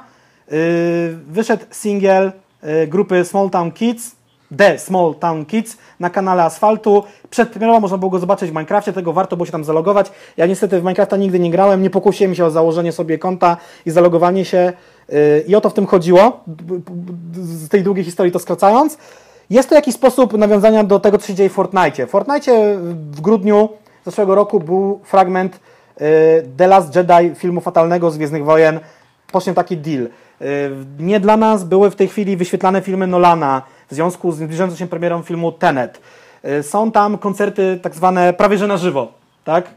między innymi Travisa Scotta, ale teraz też innych artystów y, się dzieją, więc to jest też jakiś sposób na promocję nowego zespołu pod skrzydłami Asphalt Records. Bo taki mailing też był rozesłany i taka informacja też się pojawiła. No, także tak to wyglądało. Dobra, jakby... Ja, ja, ja się nie wypowiem wiesz? Dobrze, Dobrze, ym, bo skaczemy po ja tych myślę, tematach. że na tym zaskocz, y, na tym zakończymy, szczerze mówiąc. Nie robimy, nie robimy, bo taki jeden temat jeszcze był na końcu. Jakiś... Tak, ale myślę, że tam więcej zadzieje się w, przyszło- w przyszłości, więc warto będzie powiedzieć więcej w przyszłości. Dobra, to mam jeszcze ciekawostkę na koniec, którą miałem wrzucić, e, kiedy mówiliśmy o Pizzy Hut, że dosłownie dzisiaj pojawił się materiał od Papaya Films o tym, jak tworzyli e, tą reklamę Maka z Manem i Janem Rapowanie, e, Wojciechem Manem i potwierdziły się to wszystko, co Wam mówiliśmy w ostatnim odcinku. Nasze uwagi, jak obserwacje i tak dalej. Możecie sobie to sprawdzić Okej. na stronie Papai, Eee, czy też to ja, YouTube. zati- ja zatizuję temat, który pewnie pojawi się y, w następnym odcinku, Mhm. bo y, jak zaczęliśmy nagrywać, pojawił się news, że Żabson zagra Secret Party, Secret Event w Sopocie, gdzieś z, za, zagra go za darmo, będzie to koncert z busa e, i miejscówkę poda dwie godziny, może później przed samym wydarzeniem. Mhm. E, ciekawa akcja, ja lubię tego typu, tego typu spontany. Pamiętam, że wtedy miał jakąś taką trasę Kurort w kurortach. Mhm, zgadza się, z. Dioksem. E, i, I pamiętam, że też byłem, bo ja akurat wtedy mieszkałem we Władysławowie, więc byłem też na tym koncercie. No proszę. E, ta, ta, taka tutaj ciekawostka i myślę, że pewnie jak dowiemy się jak to wyglądało i ile ludzi było, to pewnie omówimy sobie to w odcinku 19. To tak teraz mogę tutaj zatizować. E, Czy mamy tutaj coś jeszcze do powiedzenia? E, Chcieliśmy pokusić się o to, żeby e, zobaczyć komentarze, które już zdążyły się pojawić pod odcinkiem, który nagraliśmy wczoraj. Wjeżdżam tam. Czyli, e, czyli odcinek, który pojawił się o dziwo w środę. Tak, no bo jakby moim misternym planem jest nadrobić tą, tą przerwę. Yy, odcinek Znaczy, powiem poszedł, wam tak, No. cudem będzie, znaczy nie, właśnie nie cudem, ale bo już to nagrywamy. tylko chyba, ch- chyba tylko z e, powodów zasięgowych nie wypuścimy tego odcinka, który nagrywamy teraz, nie wypuścimy y, w czwartek po prostu, żeby nie obcinać sobie zasięgów, chyba tylko Nie, nie, dlatego. nie, no nie, mam taki plan, żeby go puścić na przykład w niedzielę. No, tak, sobota, żeby- niedziela to jest lepszy moment, no rzeczywiście. Myślę, że w niedzielę po kościele, y, weekend jest zapowiada się bardzo upalnie, więc może niedziela wieczór, kiedy wrócicie spaleni innym słońcem z nad jezior, mórz i wszystkich innych akwenów wodnych, usiądziecie sobie i dostaniecie o 19 ten odcinek, a potem nagramy kolejny. Ja we wtorek prawdopodobnie wybieram się za granicę, więc jakoś tam musimy coś nagrać po drodze jeszcze, ale postaramy się, się być na bieżąco. Y, I co, mamy komentarze. Tak, ja zacznę od komentarza Jakuba Chyły, że z gier, których można grać trzecią Rzeszą, to cała seria Hearts of Iron rozgrywa się w czasach II wojny światowej i można w niej grać praktycznie każdym krajem. Mam wrażenie, że o tej, bo ja doskonale znam tą nazwę, miałem em, w głowie to, jak mówiłem o serii Total Commander. Conquer, czy coś. No już dobra, nieważne, ale jakby A- A... kojarzyłem, że też coś takiego było, jak tutaj y, Jakub Chyłka dorzucił, no i też y, pojawił się hashtag wakajki, czyli Jakub obejrzał cały odcinek, A ja mam do Ciebie który, pytanie. proszę ja Ciebie, Mhm. został wrzucony 4 godziny temu, Cztery, cztery, od, od kiedy nagrywamy. Yy, cztery? Mówisz? O 20? Nie, o 19 rzucałem. No to 5. No To 5. A powiedz mi, bo mam do Ciebie pytanie a propos właśnie tych gier i grania trzecią rzeszą, bo Ty umiesz grać w cywilizację. Dla mnie ta gra jest za mądra, ja jestem za głupi na tą grę, żeby grać w cywilizację. Czy w cywilizacji można grać Prusami, Niemcami, Germanią, cokolwiek? Czy nie bardzo? Jest, jest tam chyba y, Otto, Mhm. czyli y, Bismarck chyba jest. Czyli można grać jakby chyba no, w, y, Niemcami z okresu I wojny światowej. Bo jeżeli, o Jezu, ale teraz się walnąłem, że Otto von Bismarck był ten, to. Otto. Mm, nie no, Bismarck był jeszcze Bismarck. chyba XIX-XX wiek, no nie? Zmarł w 98. No to dobra, rzeczywiście walnąłem się, ale jakby był jednym z tych twórców y, mm, Prus i Rzeszy y, w takich czasach wzrostu, że oni rzeczywiście później mogli tą wojnę wywołać. To od razu y, e, poprawiam się. Okej. I w cywilizacji piątej na pewno był, ale chyba w szóstce już go nie ma.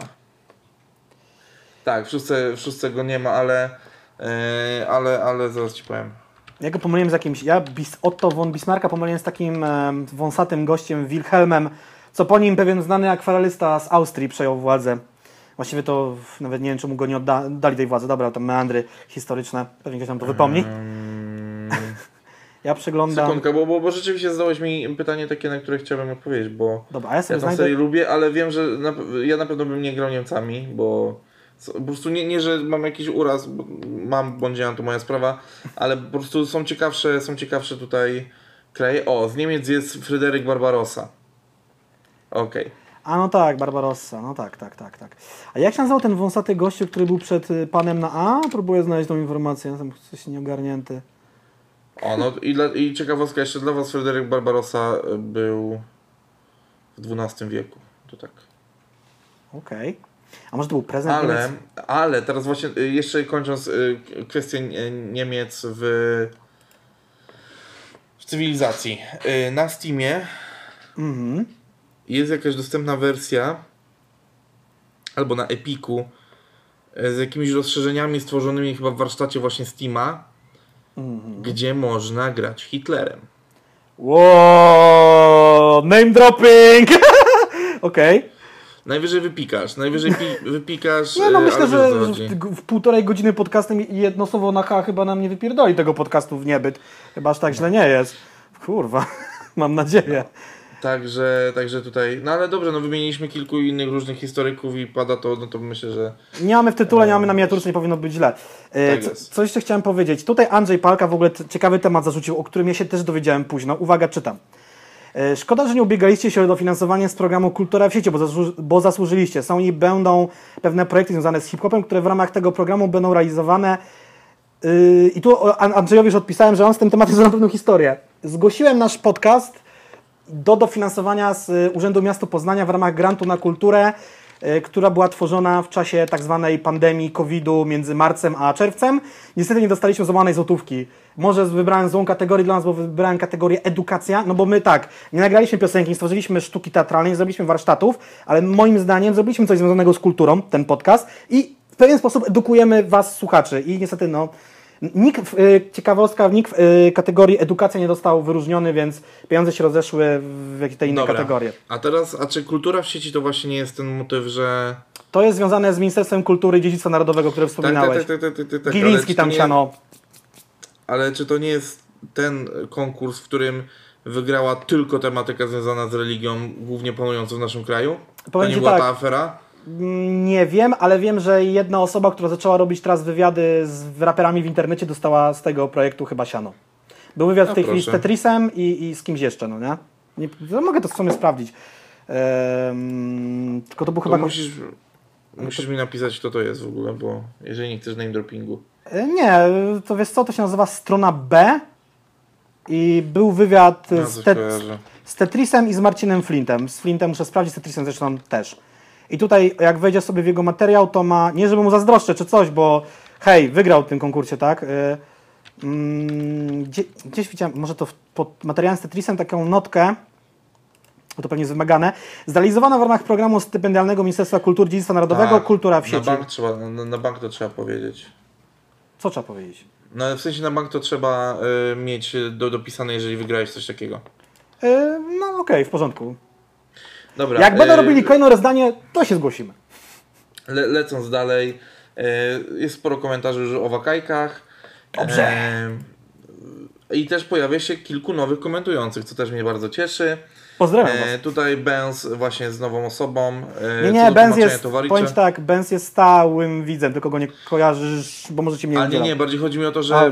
nie, nie Aha. komentuje często, o to mi A, chodzi. okej, no, no, no, no, no. Ja, ja mówię o tym, że pojawiają się komentarze od osób, y, które z reguły nie komentują. Kumam, kumam, kumam. E, Towaricz, y, no to. y, o, o, o a co do tłumaczenia Towaricza? Y, Zająkałem się jak kurwa Korwin. Y, Odnoszę wrażenie, że to ratowanie tyłka. Gość przymyca radzieckie symbole, które nie oszukujmy się, kojarzą się źle, szczególnie nam, a potem gada, że jesteśmy braćmi itp. Y, Gdzieś tak, gdzieś tak też może być. Zobaczymy, jak akcja się rozwinie.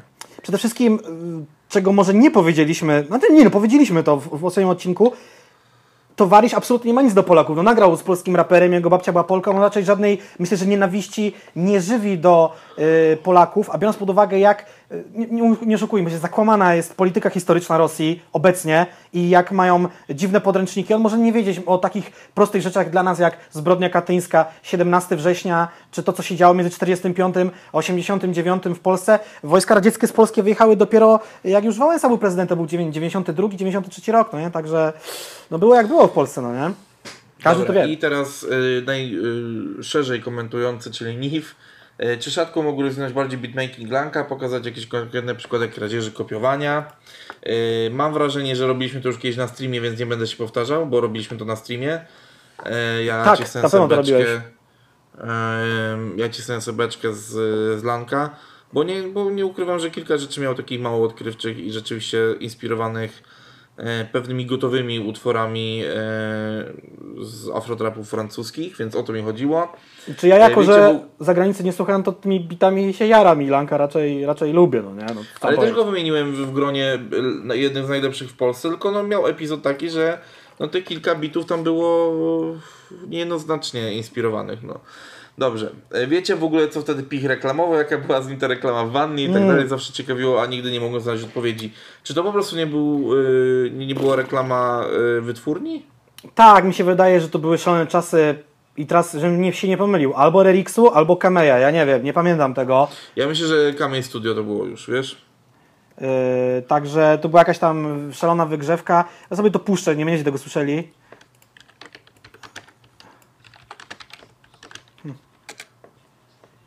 Hmm. Uwielbiam ten filmik. Siemasz kotek. Kurde, nie wiem, to chyba nie ma, nie ma powiedziane, która to jest wytwórnia, ale Ale adres tam pada chyba w ogóle, nie? Na koniec. Tak, rozbierz się do Rosoła i dzwoń. To tak, mi się wydaje, że to już mógł być, mógł być czasy Kameja, to jest równie dobrze jedna lub druga wytwórnia szalona. Jestem ciekaw, na pewno gdzieś było to poruszane w jakimś w jakiegoś coś to powstało, co to miało na celu. To sz- szalona akcja, naprawdę, to w stylu takim naprawdę lat 90. i amerykańskiego rapu, a tu się to zdarzyło w Polsce i to jeszcze, jeszcze z Pichem, który mi się kojarzy z takim raczej konserwatywną osobą, no, na pewno dzisiaj, ale już chyba wtedy też, no nie, jakby. Znaczy, jeżeli teraz, to wtedy tym bardziej. szalone, szalone gówno, no nie? Mm, I się pojawia trzeci temat od Niwa, no nie? Tak, propozycja, żeby w każdym podcaście była chwila na ocenę i podsumowanie coś w stylu płyty tygodnia. Jakieś płyty, premiery, które były w danym tygodniu najgłośniejsze, wyszłaby z niej najciekawsza wasza dyskusja lub która najbardziej wam się podobała, na przykład Białas, czy płyta się obroniła po tak y, dużym hypie i promocji, albo w przyszłości o nadchodzących płytach tako, bo zawsze różne podejścia do tych artystów stworzyłyby pewnie ciekawą rozmowę. No, a propos tako, to żeśmy wczoraj prywatnie rozmawiali po stream, czy po streamie, po nagrywkach, także spodziewacie się Eee. Powiem wam tak, generalnie w ogóle przerwa, którą mieliśmy w podcaście, przytrafiła nam się w momencie, w którym mieliśmy kilka pomysłów pod rząd, które chcielibyśmy wdrożyć. Mhm. Więc e, jeżeli ktoś z Was dotrwał teraz do tego momentu, to e, dajcie znać, w jaki sposób chcielibyście właśnie, żebyśmy rozwijali ten format, może rzeczywiście bardziej go podzielili segmentami takimi sztywnymi, jeszcze bardziej niż te stampy, które tutaj mamy. E, oraz i teraz Może mniej tematów, znaczy byśmy mieli, nie wiem, pięć tematów y, takich jak na przykład dzisiaj i jakiś jeden koniec na, o muzyce, no nie? Tak, ale. Unikamy trochę tej y, muzyki, fakt. I, i, też, I też takie pytanie do Was, jako do słuchaczy. Jeżeli ktoś dotrwał do, no to dla tych najwierniejszych słuchaczy. E, w jaki sposób Wy widzielibyście formę próby zmonetyzowania troszeczkę tego podcastu, ale nie w kontekście takim, że chcemy na tym zarabiać, tylko bardziej, żeby gdzieś tutaj móc ulepszać nasze działania pod kątem mikrofonów, żebym ja nie musiał zestawem call centerowym siedzieć i tak dalej. statywy, inne takie wynalazki. Tak, tak, tak. że- że- Żebyśmy gdzieś mogli sobie zbilansować pewne koszta. Jakbyście wy to widzieli, e, według was jaka byłaby najlepsza forma. My gdzieś też mamy jakieś pomysły na to i uważam, że rzeczywiście moglibyśmy następny odcinek zacząć od przedstawienia tych pomysłów i poddać i poddania ich pod waszą dyskusję, bo to mogło się zadzieć już w 15 czy w 16 odcinku, ale niestety ta przerwa nam się trafiła, troszeczkę nam się rozrzedziły te działania, e, a nie ukrywam, że E, Gdzieś byśmy pewnie chcieli e, ustabilizować ten podcast już do tego stopnia, żeby, żeby nam się nie zdarzały takie sytuacje i żebyśmy dumnie, niczym dwóch typów podcast, weszli w, w setkę którąś tam, yy, mówiąc, że nie przerwanie publikowaliśmy od jakiegoś tam czasu, bo To oni mi e, bo- zaimponowali tym, no nie? Jakby z bo, bo rzeczywiście po, po, potrzeba nam y, systematyczności, jeżeli chodzi o działanie. Nie ukrywam, że y, systematyka też się czasami wywala o kwestię tematów, że nam brakuje. No. Czy też o takie głupie rzeczy jak poprzednio, bo już naprawdę byliśmy tacy podkręceni po tamtej przerwie, że już y, postaramy się zrobić 15-20 odcinków znowu bez przerwy. No ale niestety no, pokonała nas sytuacja Bez i też ten urlop się przeciągnął, dla, dlatego jakby e, widzicie w jednym tygodniu teraz dwa odcinki, żebyście nie czuli się poszkodowani. E, może algorytm też to polubi, bo algorytm podobno lubi być zaskakiwany, Eee, więc no, no. e, zostanie zaskoczony teraz dwoma No my odcinkami. jakby, Bartek tego więcej ogląda, U, jakieś owada miałem tutaj, chyba go rozwaliłem właśnie yy, na biurku. Yy, muszę umyć ręce potem. Yy, co chciałem powiedzieć, my, jakby, my się obserwujemy innych twórców, jak oni to robią. Bartek tego więcej ogląda.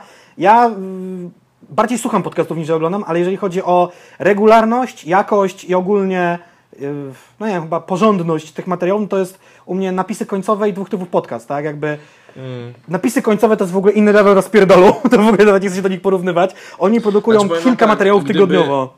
E, Ale gdyby na przykład polski rap nie był tak podzielonym, Aha. to na przykład nie, nie powinno być żadnych przeciwwskazań, żeby rzeczywiście na przykład powstał osobny kanał, jaki rap taki podcast, który zrzesza na przykład trzech czy czterech ludzi, no nie? Wiecie o co chodzi.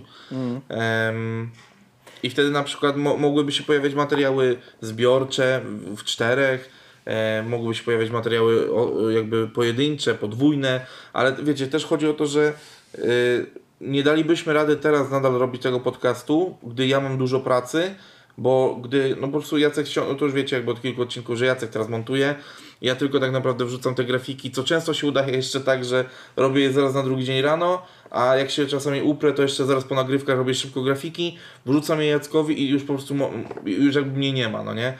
Więc gdyby na przykład w tym projekcie pojawiła się osoba, która jest jakby w stanie, nie wiem, robić za nas research, e, i też jednocześnie z nami dyskutować na poziomie i na przykład y, no to mogłoby się rozrastać, wie, wiecie o co chodzi, ale napisy końcowe to jest efekt ewolucji wieloletniej wielu kanałów. Tak, to jest, to jest wow. My jesteśmy, na, my jesteśmy na, początku, na początku tej drogi. E, Jedyne co mnie pociesza, że ich randomowe odcinki, które nie są e, elementami jakiejś większej sagi, czyli mówiących o Marvelu, e, Grze o Tron i tak dalej, osiągają wyniki tam pomiędzy 5 a 10 tysięcy Mhm. wyświetleń. Co jak na tak sze- szeroką tematykę, jak To jednak popkultura, no nie? to, to jest, to wszystko. właśnie, bo, już teraz, bo to już teraz popkultura, bo rzeczywiście oni też o grach teraz jakby Gry, i komiksy, tak dalej. książki, filmy, seriale. No więc Nawet musicale. Zobaczcie, zobaczcie że, to, że to nie są duże ilości wyświetleń, gdzie nasze odcinki na przykład generują między 1000 a 2. Więc Mhm. zobaczcie, że, że tak naprawdę z, z lekkim jeszcze dopieszczeniem pewnie kwestii technicznych e, e, z- zamknięcie też takiej kwestii, że teraz długo gadamy już do Was o takich bzdurach troszeczkę i o kwestiach organizacyjnych, to tak naprawdę z tego zrobiłby się naprawdę taki no już em, tandem, który mógłby sobie sam spokojnie działać i, i, i moglibyśmy tutaj ten. Także jeżeli macie jakieś ciekawe pomysły, w jaką stronę moglibyśmy to rozwijać, w jaki sposób można to monetyzować, cały czas przypominam, monetyzować nie po to, aby teraz e, ściągać z Was pieniądze, aczkolwiek być może taka forma jak w napisach końcowych też u nas się pojawi.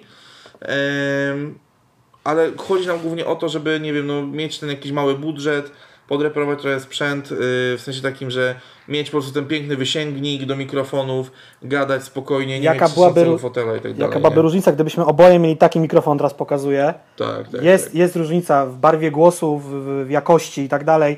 Mi brakuje tylko ramienia, Bartkowi brakuje i ramienia, i mikrofonu, że tak powiem. Chociaż na początek Znaczy- mikrofon byłby już naprawdę spoko. No, więc widzicie, no dlatego mówimy, musimy gdzieś tutaj znaleźć po prostu jakiś fajny, prosty sposób na to. E, Liczymy, że wy jako nasze community skromne, ale nasze, e, pomożecie tutaj w tej kwestii, w sensie zna- znaleźć jakieś fajne wyjście i później coś z tym działać. E, I cóż, tym optymistycznym akcentem zbliżamy się do ostatniego segmentu, czyli Symulator. ciekawego, e, ciekawego symulatora, No, mam a ja dzisiaj- zaraz wymyślę jakieś ciekawe e, hasło na koniec. No ja dzisiaj mam truskawkę na torcie ewidentnie, jak e, to jest cytat, który, znam od ciebie, a ty go znasz od jakiegoś e, komentatora sportowego, tak? Truskawka na torcie? Tak, tak, tak, tak, tak. Od, od tego, co wiecie, co zrobił i nie poniósł za to żadnych konsekwencji. O Boże. O nie, dobra. Symulator katastrof lotniczych. Boom, headshot, no nie? O co chodzi? Widok mamy z boku na lecący samolot. Boeing, Airbus, cokolwiek. Mamy, prze, mamy przekrój samolotu i co się na nim dzieje? Jest pożar, awaria silnika, zagrożenie terrorystyczne albo sam nie wiem co jeszcze i trzeba, trzeba zapobiec katastrofie. Yy, czytam teraz yy, z angielskiego tłumacząc na bieżąco opis yy, tego trailera, bo to oczywiście jest trailer gry, nie ma gry, jeszcze nikt nie widział. Zapobiec, yy, zapobiegnij katastrofie samolotowej i uratuj wszystkich pasażerów w Flight Catastrophe, tak się nazywa ten symulator. Grze, w której każda decyzja ma znaczenie. Zidentyfikuj zagrożenie, z, mm, wydaj rozkazy załodze i działaj szybko. Widziałem tam właśnie taką symulację i sprawdziłem ten podcast y, Borysa i Roka. I rzeczywiście wiem, jak działa ta firma, która robi te, te symulatory. Oni za 10-15 tysięcy złotych zlecają e, pod studiom zrobienie takiego filmu, traileru właśnie ich pomysłu. Jeżeli to chwyci realizacja, nie chwyci kibel. I tak to działa, no nie? I wymyślili swoją kryptowalutę, z którą będą się rozliczali z tymi ludźmi od robiącym integry. Kosmos, no nie? Kosmos. No, dlatego, dlatego właśnie mówię, no, że jest to, jest to naprawdę eh, nie, niebywałe, niebywałe. No, no, no, jakby taka masowa produkcja i, i też bezwzględny, że tak powiem, em, pieniądz. Jak coś jest, jak coś chyta robimy, nie chyta, to do śmieci. Dobra, e, hasło na dzisiaj to call center w nawiązaniu do mojego sprzętu tutaj. Także hashtag call center dajecie w opisie, wtedy będziemy wiedzieli, e, czy jesteście z nami, czy w pisie. Elo. Na razie.